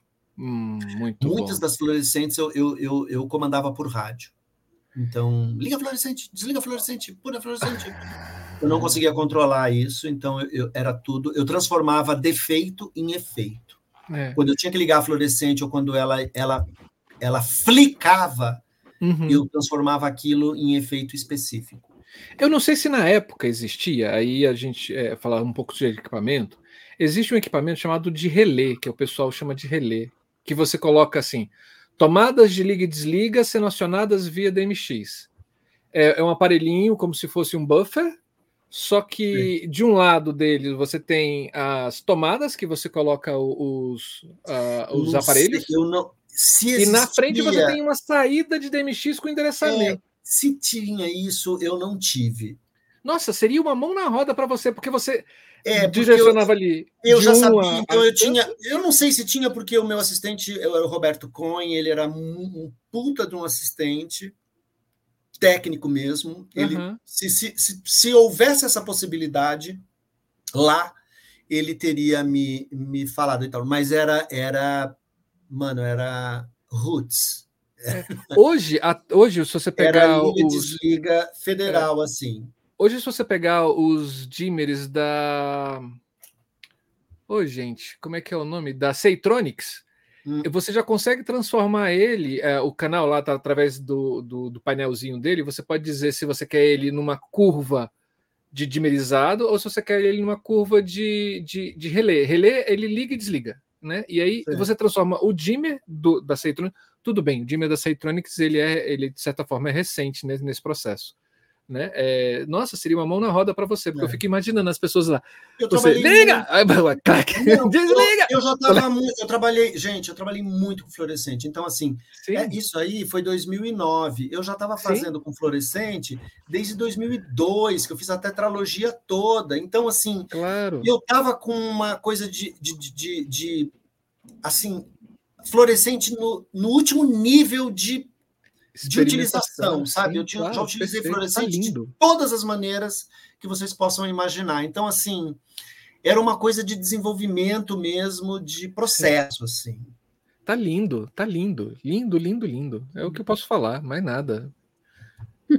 Aí eu tenho uma imagem aproximada da, da, da cantora que fazia a Dido e da, da ama dela, né? Ela tá, a ama tá de branco inteira, a Dido tá de vermelho, com a, a, coroa, ela está vestida como se fosse Ansan, né? então ela está toda de vermelho com um colete dourado e, e, os olhos cobertos por contas vermelhas. Né? E era cantado Aí, em francês, né? É cantado em francês, cantado ah. em francês. aqui tem outro, aqui tem outro detalhe do, de dois outros cantores também paramentados com como se fossem equedes, né? Um com um tom mais alaranjado e com um chapéu laranja e contas, de colares de contas, e a cantora toda de branco, isso é um detalhe bem, bem próximo, um zoom deles. Aqui a, a cena do, do, da apresentação dos lutadores, esses não são figurantes, são lutadores de verdade mesmo, que estão atrás, todos de branco. Então, eu separei em duplas, tem, tem, tinha dois de capoeira, dois de greco-romana, dois de taekwondo, dois de judô, dois de não sei o quê. Tinha, então, cada um tinha uma apresentação de uma luta para a Dido, e eu tenho os bailarinos do Teatro Amazonas vestidos de orixás, fazendo a dança, cada um com o seu orixá, fazendo a dança do seu orixá. Para a rainha que está no segundo plano. Aqui eu tenho é, duas cantoras do coro e um babalorixá, né, que estava junto, que eu coloquei junto, também estão fazendo com roupas mais coloridas, com tecidos bem mais coloridos, africanos. Uau! Aí a projeção na lua da imagem da mulher do Heitor que morreu e volta a, o som dela lamentando a morte. e aí eu fiz essa coisa da eu gravei a cantora, ela cantava da coxia e projetava o rosto dela numa lua no cenário, enquanto está Dido com o Enéas já paramentado de Xangô, com uma saia vermelha aqui, uma, uma blusa branca, e os outros figurantes de branco e laranja. Aqui ela sem a, a, o vestido vermelho, ela já começa a, a, se transformar, a Dido, a cantora que faz a Dido, né, de braços abertos no proscênio, sozinha. E aqui ela já com só com a camisola branca, então era, era a transformação. Essa cena já é da morte dela, o, o Ené já foi embora e ela ela é ela, ela, ela é despida para entrar no, no caso ela entrava numa pira e, e, e se queimava, pegava fogo, né? Então ela começa aqui o processo de despedida do, do próprio corpo dela, né? Tá de, com esse camisolão branco de braços abertos. E essa morte vai acontecendo e ela vai tirando a. Ela vai tirando. Aqui a gente voltou um ato, né? Aqui está fora de ordem, voltou é, na cena anterior. É, essa, é, isso é a dita. Aqui nessa cena, a cena dos soldados, voltou para o segundo ato, né? São os rapazes fazendo a, a, a, a, apresentação do funeral antes de entrar aquele, aquele caixão que vai trazer o do segundo ato, que vai trazer o Enéas, né? Então a gente está uhum. com os uhum. rapazes com, com tangas, né, com seminus, só de, de, de com, com essas faixas brancas, gases nas pernas e como se fossem lutadores. Aqui a gente tem o final do terceiro ato, é, a cabeça do cavalo em cena, mais afiladinha, então eu iluminava por trás, a gente via que tinha gente atrás que saía para matar todo mundo. A Cassandra tentando impedir esse cavalo de entrar na cidade. E em cima desse cavalo a gente vê a silhueta de um homem que é negro segurando um, um bastão. E na verdade não dá para ver aqui por causa do contraste do claro e escuro, mas esse, isso é um tridente e esse homem representava Exu. Eu abro o espetáculo dos troianos com o Exu, que é quem abre os, as festas nas casas, e encerro o ato que é da guerra e o que Exu representa, da transformação, com ele guiando o cavalo de Troia. É Exu que traz a guerra para que a, a partir da guerra se transforme. Então, eu abro e encerro com Exu um ato, e encerro com Exu o final da ópera, batendo esse tridente no piso. Uau! Então, essa, essa cena era poderosíssima, assim. O cavalo entrando, todos os figurantes, as mulheres tem, é, ouviram uma respiração da, daquilo, mas elas não sabem se aquilo é verdade. E a gente tem, aqui já dá para ver o tridente do Exu, né? E a uhum. Cassandra na frente. E todas as luzes é, a full ali, com esse, com esse brilho todo, até que esse cavalo, até que saiam esses soldados lá de trás. Todas as lâmpadas pares, né, que estão nas estruturas de. Nas, nas, estruturas e tudo. Então, a, a, ideia, a, a, imagem que o público tinha era de um contraluz muito forte com essa, com essa, com essa figura, né? Que bonito. Aqui já começa a, o final do ato antes de fechar a cortina que aí as mulheres já correm, então a gente tem a árvore seca, o, o Exu em cima da cabeça do cavalo, e a, e a, e a Cassandra de braços abertos. Ah, aquele detalhe das mulheres com as camisas manchadas de sangue, né, na, no proscênio, que representam os maridos mortos, uhum. as coralistas, né, mais uma cena das coralistas, e aí, é como aconteceu a guerra, a gente tem aquele orixá o Molu que representa a cura, né? Então está coberto com aquela palha toda, né? Que são as chagas, né? Então nesse momento do canto das mulheres aparece esse orixá para limpar esse espaço das chagas da guerra. Uau. Aqui a gente tem a, a, a, as mulheres fazendo uma reverência para a Cassandra, que está na parte de cima do andaime, ajoelhada, né? então tem aquele alguidar ali que tinha o fogo, então ali ela, ela fala do. Ela, mais uma vez, ela fala os vaticínios, né, o que vai acontecer se, se, os, se eles não tomarem cuidado com os inimigos. uma sequência das mulheres ajoelhadas e ela no meio, né? Elas é, batendo cabeça para o santo, né? Essas mulheres são elas são de uma casta inferior, né? No, no, no terreiro, né? Então elas batem a cabeça para o, o orixá, para o santo mais poderoso, né? Que no caso é a Cassandra ouvindo, dando atenção para o ouvido dela. Aqui a gente tem a Dido é, fazendo a dança que é a dança de Ansan mesmo, original, né, que, que tem no candomblé.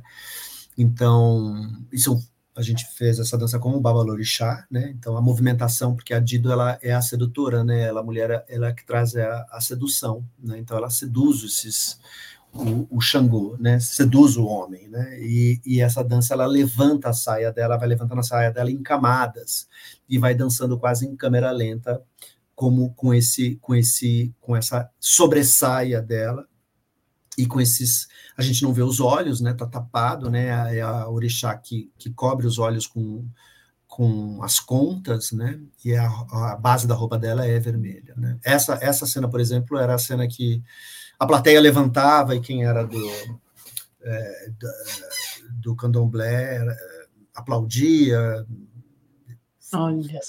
Cantava os hinos de Ansan, então isso era, era uma é, é, é uma música que era catártica por si, né? Uhum. E essa uhum. cena da cantora sozinha fazendo isso em câmera lenta já era uma, uma catarse. Que lindo isso. Aqui ela, de novo, recebendo as oferendas, é, batendo. Então tem, essa, tem esse respeito dos, dos orixás, né? No, quando entra, antes de começar os rituais né, na, no terreiro, né? de, de abaixar mesmo o corpo no solo e virar a cabeça para os dois lados, né? Então tem essa tem esse respeito pelo pelo espaço sagrado ali, né? Então ela estava recebendo as oferendas desses desses lutadores, né? Que iam oferecer para ela. Então ela precisa ser humilde para receber também as oferendas, né? Então isso é, é do ritual do, do, do candomblé. Na imagem a gente tem a mulher que está ao meio, né, com essa roupa vermelha que já foi descrita antes, e dois homens ao lado, um de cada lado, vestidos de branco também é, nessa Os posição. Dois deitados no chão, né? de braços, ela de braços abertos e eles indo para, para repetir a, a posição. Mais uma cena dela com a, com a ama dela, né? Ela, um ângulo que ela está de pé ainda de vermelho, né? de braços abertos.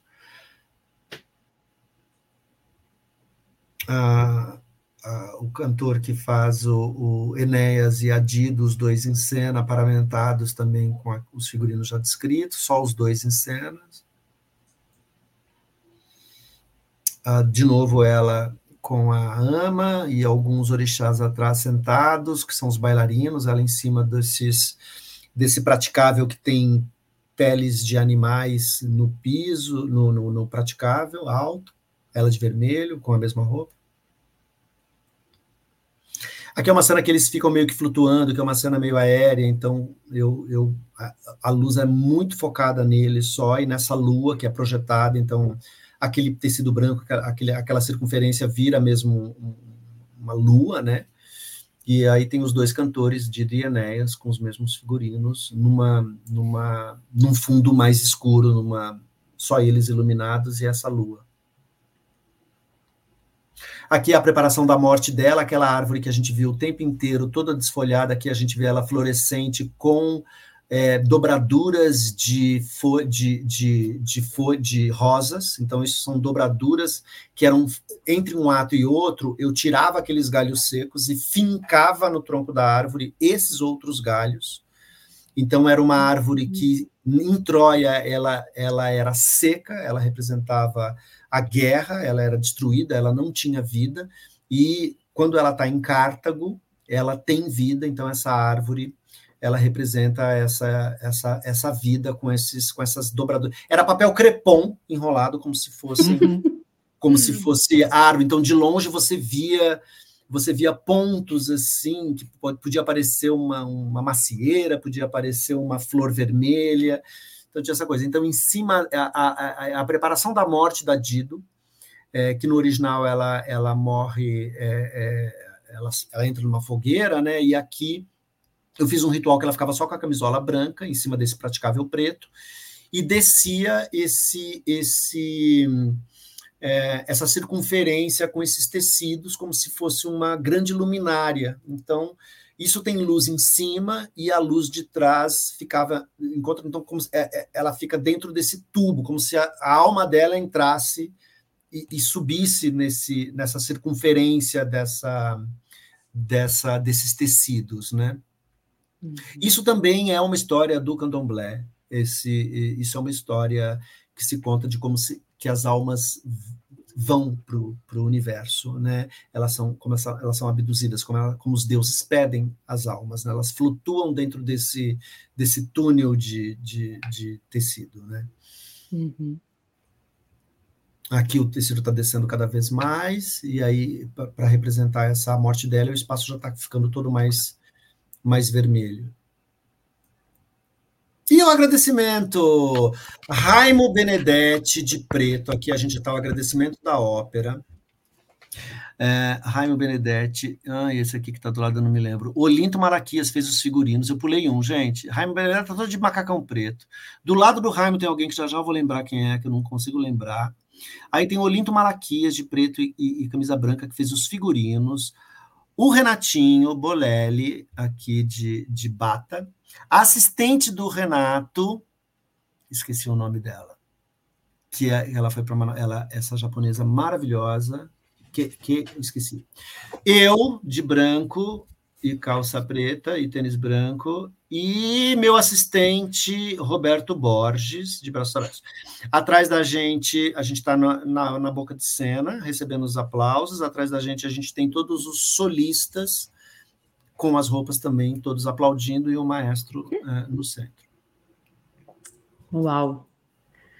Caetano, a gente só pode aplaudir daqui também, porque, olha, é uma aula, assim, eu te conheci assistindo o Lighting Studio lá na época de pandemia, e aí, quando você foi falar de toda essa sua experiência na área da ópera, eu falei assim, meu Deus, o que, que é isso, né? e sempre uma aula te ouvir maravilhosa, assim. E aí, quando a gente chegou, falou assim: vamos chamar o Caetano, vamos. Aí eu falei, oba, né? Eu não tinha dúvidas de que ia ser uma outra mega aula. E, e entendendo que você também estava nessa área, fazendo a direção dessa ópera, eu falei assim, gente, isso aqui vai ser uma aula de tudo, né? A gente não vai falar só de luz, obviamente, e, no, e foi. Então, assim, eu quero te agradecer esse tempo todo falando e dando essas aulas, e a gente passou por todos os aspectos das nossas profissões enquanto artista, e não só iluminador, iluminadora e, e direção, né? Então, que isso! Muito obrigada, muito obrigada, muito obrigada. Obrigado, não consigo obrigado. falar mais nada, não. Obrigado, obrigado, gente. Foi, um, foi uma foi gostoso, foi um prazer. Passou bastante tempo, né? O Marcelo falou que a gente ia ficar. Eu falei, não, não vamos, não vamos falar muito, uma hora e meia, né? A gente tá horas aqui. Eu, mas eu... é isso, é uma pegadinha de vocês. É, você escolhe uma produção, mas você sabe que aquela produção se desdobra. E não tem como eu falar só da produção sem introduzir em claro. praticamente uma hora que eu falei o que é aquilo, né? Porque tem Sim. que entender a época, tem que entender o contexto, né? Então, essa produção foi muito importante para mim em vários aspectos. Os estudos auxiliaram para compreender essas imagens. Exatamente, é, é, esse processo todo foi muito importante para eu entender, me entender como artista e as soluções que a gente toma. E quanto mais intimidade você tem com a obra, você consegue ter obviamente com repertório, com ter soluções assim para a coisa, né, no, de uma forma coerente, né. Então esse é o motivo que eu, eu poderia ter escolhido outras óperas tão difíceis como ou que me deram outros resultados ou tão bonitas, eu acho outras mais lindas inclusive. Lady Macbeth de, de que eu acho mais bonito que Troianos, mas Troianos tem uma história que eu acho que é um processo de muitos artistas. Nessa Sim. da recusa, né? Então, muito obrigado por estarem aqui. Nossa, a gente agradece, viu, Caetano? Assim, é, se a gente pudesse é, resumir o que você falou, que é impossível, né? não tem como, assim, ter durado esse tempo, é, é, é justo, é justo pelo conhecimento que você compartilhou com a gente, mas fica a, a lição para a gente de que precisa estudar, precisa conhecer a fundo o que você está fazendo, não tem como ser superficial. E aí eu vou a uma professora que já nos deixou a Silvia Davini aqui na UNB, uma professora das artes cênicas, a cantora, cantora de ópera também, argentina, né? Assim, saiu da Argentina e veio ser professora aqui da UNB. Ela falava assim: teatro não se faz em baixas temperaturas. Sensacional. Né? E aí, em baixas temperaturas não é somente na cena, é aqui dentro da nossa cabeça. Eu fico, você falando, eu falava assim, gente, a mente dessa figura, ela é ferve quando ele mergulha dentro dos seus conceitos, quando ele mergulha dentro da ideia, ela é ferve, ela toma outras dimensões, ela toma outras uh, uh, outros tamanhos, ela perpassa por outros lugares, ela costura conceitos, é, ela vai aonde a leitura do livro não consegue atingir, senão na reflexão da história de vida da qual você é. Exato. Exato. E, e, e te traz todos esses conhecimentos, eh, essas, essas referências para o palco, que não é uma referência superficial ou morna.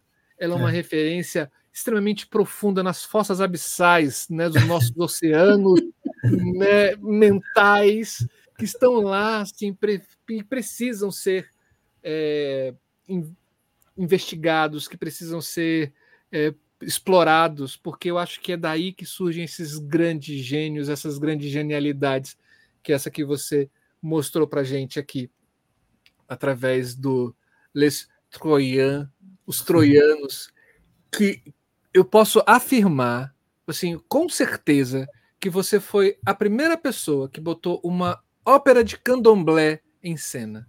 No Nossa, mundo. Isso é incrível. Eu, segundo uma revista alemã, eu fiz, é, eu, eu resumi com sincreti, o sincretismo do Brasil. A crítica que uhum. saiu numa revista alemã da ópera foi, foi um resumo do que é o Brasil. É uma e parte do Brasil, né? É, é do, do, dessa coisa toda. E, e, isso, assim, visualmente é isso, mas assim. Sim o libreto, ouvindo, lendo a legenda e tudo, tem uma coisa toda de política e de poder sim, e de escolhas sim, sim. que diz muito também a nossa nação, né? Então, nossa, lindo, parabéns. Então, cara. é isso, é estudar. A gente precisa estudar e a gente não pode perder a curiosidade, né? Que eu acho que é isso que move o artista, né?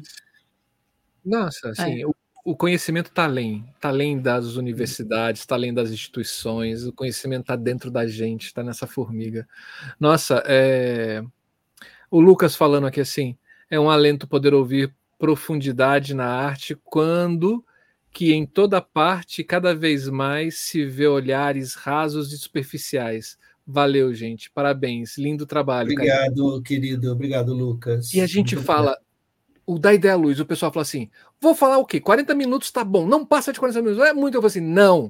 Não, eu, eu achei que eu ia vai, falar uma hora e deu. Ele vai crescer, ele vai surgir e ele vai surgir na contracorrente do TikTok. Porque o conhecimento não tem tempo. O conhecimento não se faz em sete minutos.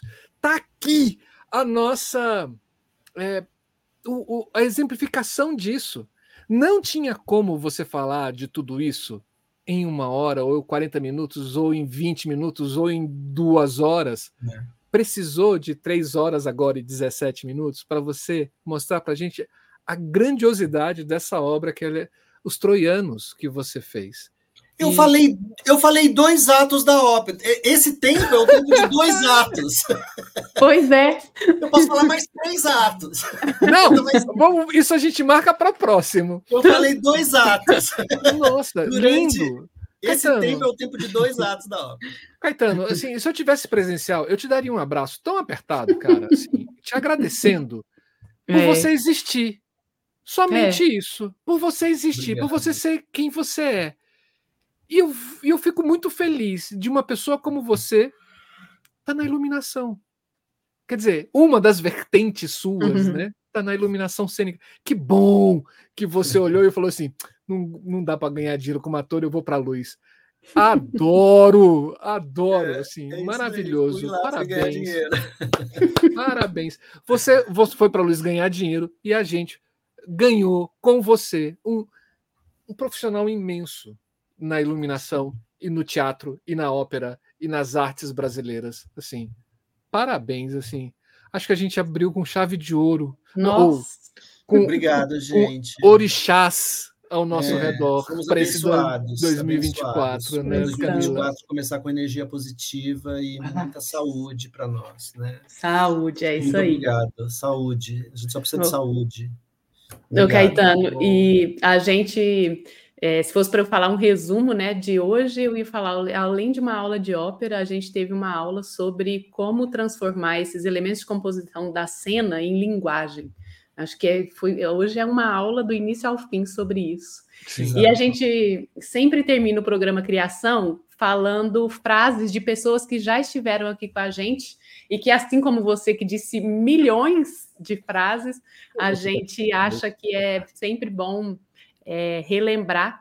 E hoje eu não consegui selecionar só uma, não. Eu selecionei, foram duas. Ai, foi tão maravilhoso. e uma é a pesquisa é a evolução do artista, que foi a Cláudia de Bem. E aí eu acho que você nos mostrou isso do início ao Quem fim. Quem falou? Cláudia? Cláudia de Bem. Que a maravilha. É, exatamente. E a outra é a nossa profissão é muito bonita, que é a do Beto Bruel. Essa fala me lembrou isso. Amo o compadre, amo. Compadre. Amo o compadre Bruel. Que generosidade, que pessoa, que figura, que talento, que homem. Aprendi sim. muito assistindo o Beto. Sim. sim, sim. Amo. Muito obrigado. Cara, que maravilha. E a gente, a, a, gente aprendeu muito aqui hoje, ouvindo você e vendo as suas criações Obrigado. Eu só tenho obrigado. É, obrigado, obrigado, obrigado, obrigado, obrigado, obrigado. Vou passar mais três horas aqui falando obrigado. Minha gente, vocês que estiveram aí com a gente, estão aqui até o final. Tem uma galera com a gente aqui até o final. Muitíssimo obrigada pela presença. Eu espero que vocês tenham gostado, tanto quanto a gente gostou. E é isso, gente. Começamos um ano muito bem. Vamos seguir esse 2024 com muito conhecimento e conteúdo de qualidade. Então... E na descrição a gente falou dos vídeos, vai estar tá meu tá o site, tá lá tá o, o, site, tá as coisas, né? Ai, ótimo. A gente Olha... vai botar. Você vai me mandar é. para mim e aí a gente vai botar tudo isso lá. É, tem os arrobas todos ali e tal, mas tem o. Eu vou mandar o, o meu. Eu tenho oh, um site que tem esses trabalhos, tem, e tem muitos vídeos. Ah, esse Behance é Caetano Vilela, é isso daí. E lá tem, tem mais trabalhos e tem, tem vídeos de, de algum, alguns trechos. Então é legal essa visualidade aí toda. Essa ópera a gente consegue achar em algum lugar na internet para assistir? Uh, essa produção não. Ah, essa ah, tá. produção não. Não, tá. não, foi não foi gravada. Mas a gente vai botar tudo isso aí. Mas tem trechos de alguns cantores dessa. É, eu tenho lá alguns trechos de alguns cantores. Perfeito. E essa ópera foi indicado para um prêmio e, e o Raimo Benedetti fez um clipe é, dessa ópera e isso está no, no meu site. Perfeito. Ai, Isso tudo vai estar tá lá na descrição do vídeo, então fiquem à vontade, gente. Obrigado, Sim. gente. Boa noite. Muito fiquem, obrigada. Fiquem bem. Foi lindo. Você também. Começamos com todos os santos ao nosso redor. Isso foi muito bom, gente. 2024, axé pra gente, porque esse ano promete. Esse foi mais um da Ideia à Luz Criação. Beijos. Tchau, tchau para vocês. Até mais. Tchau, Caetano. Tchau, tchau. gente.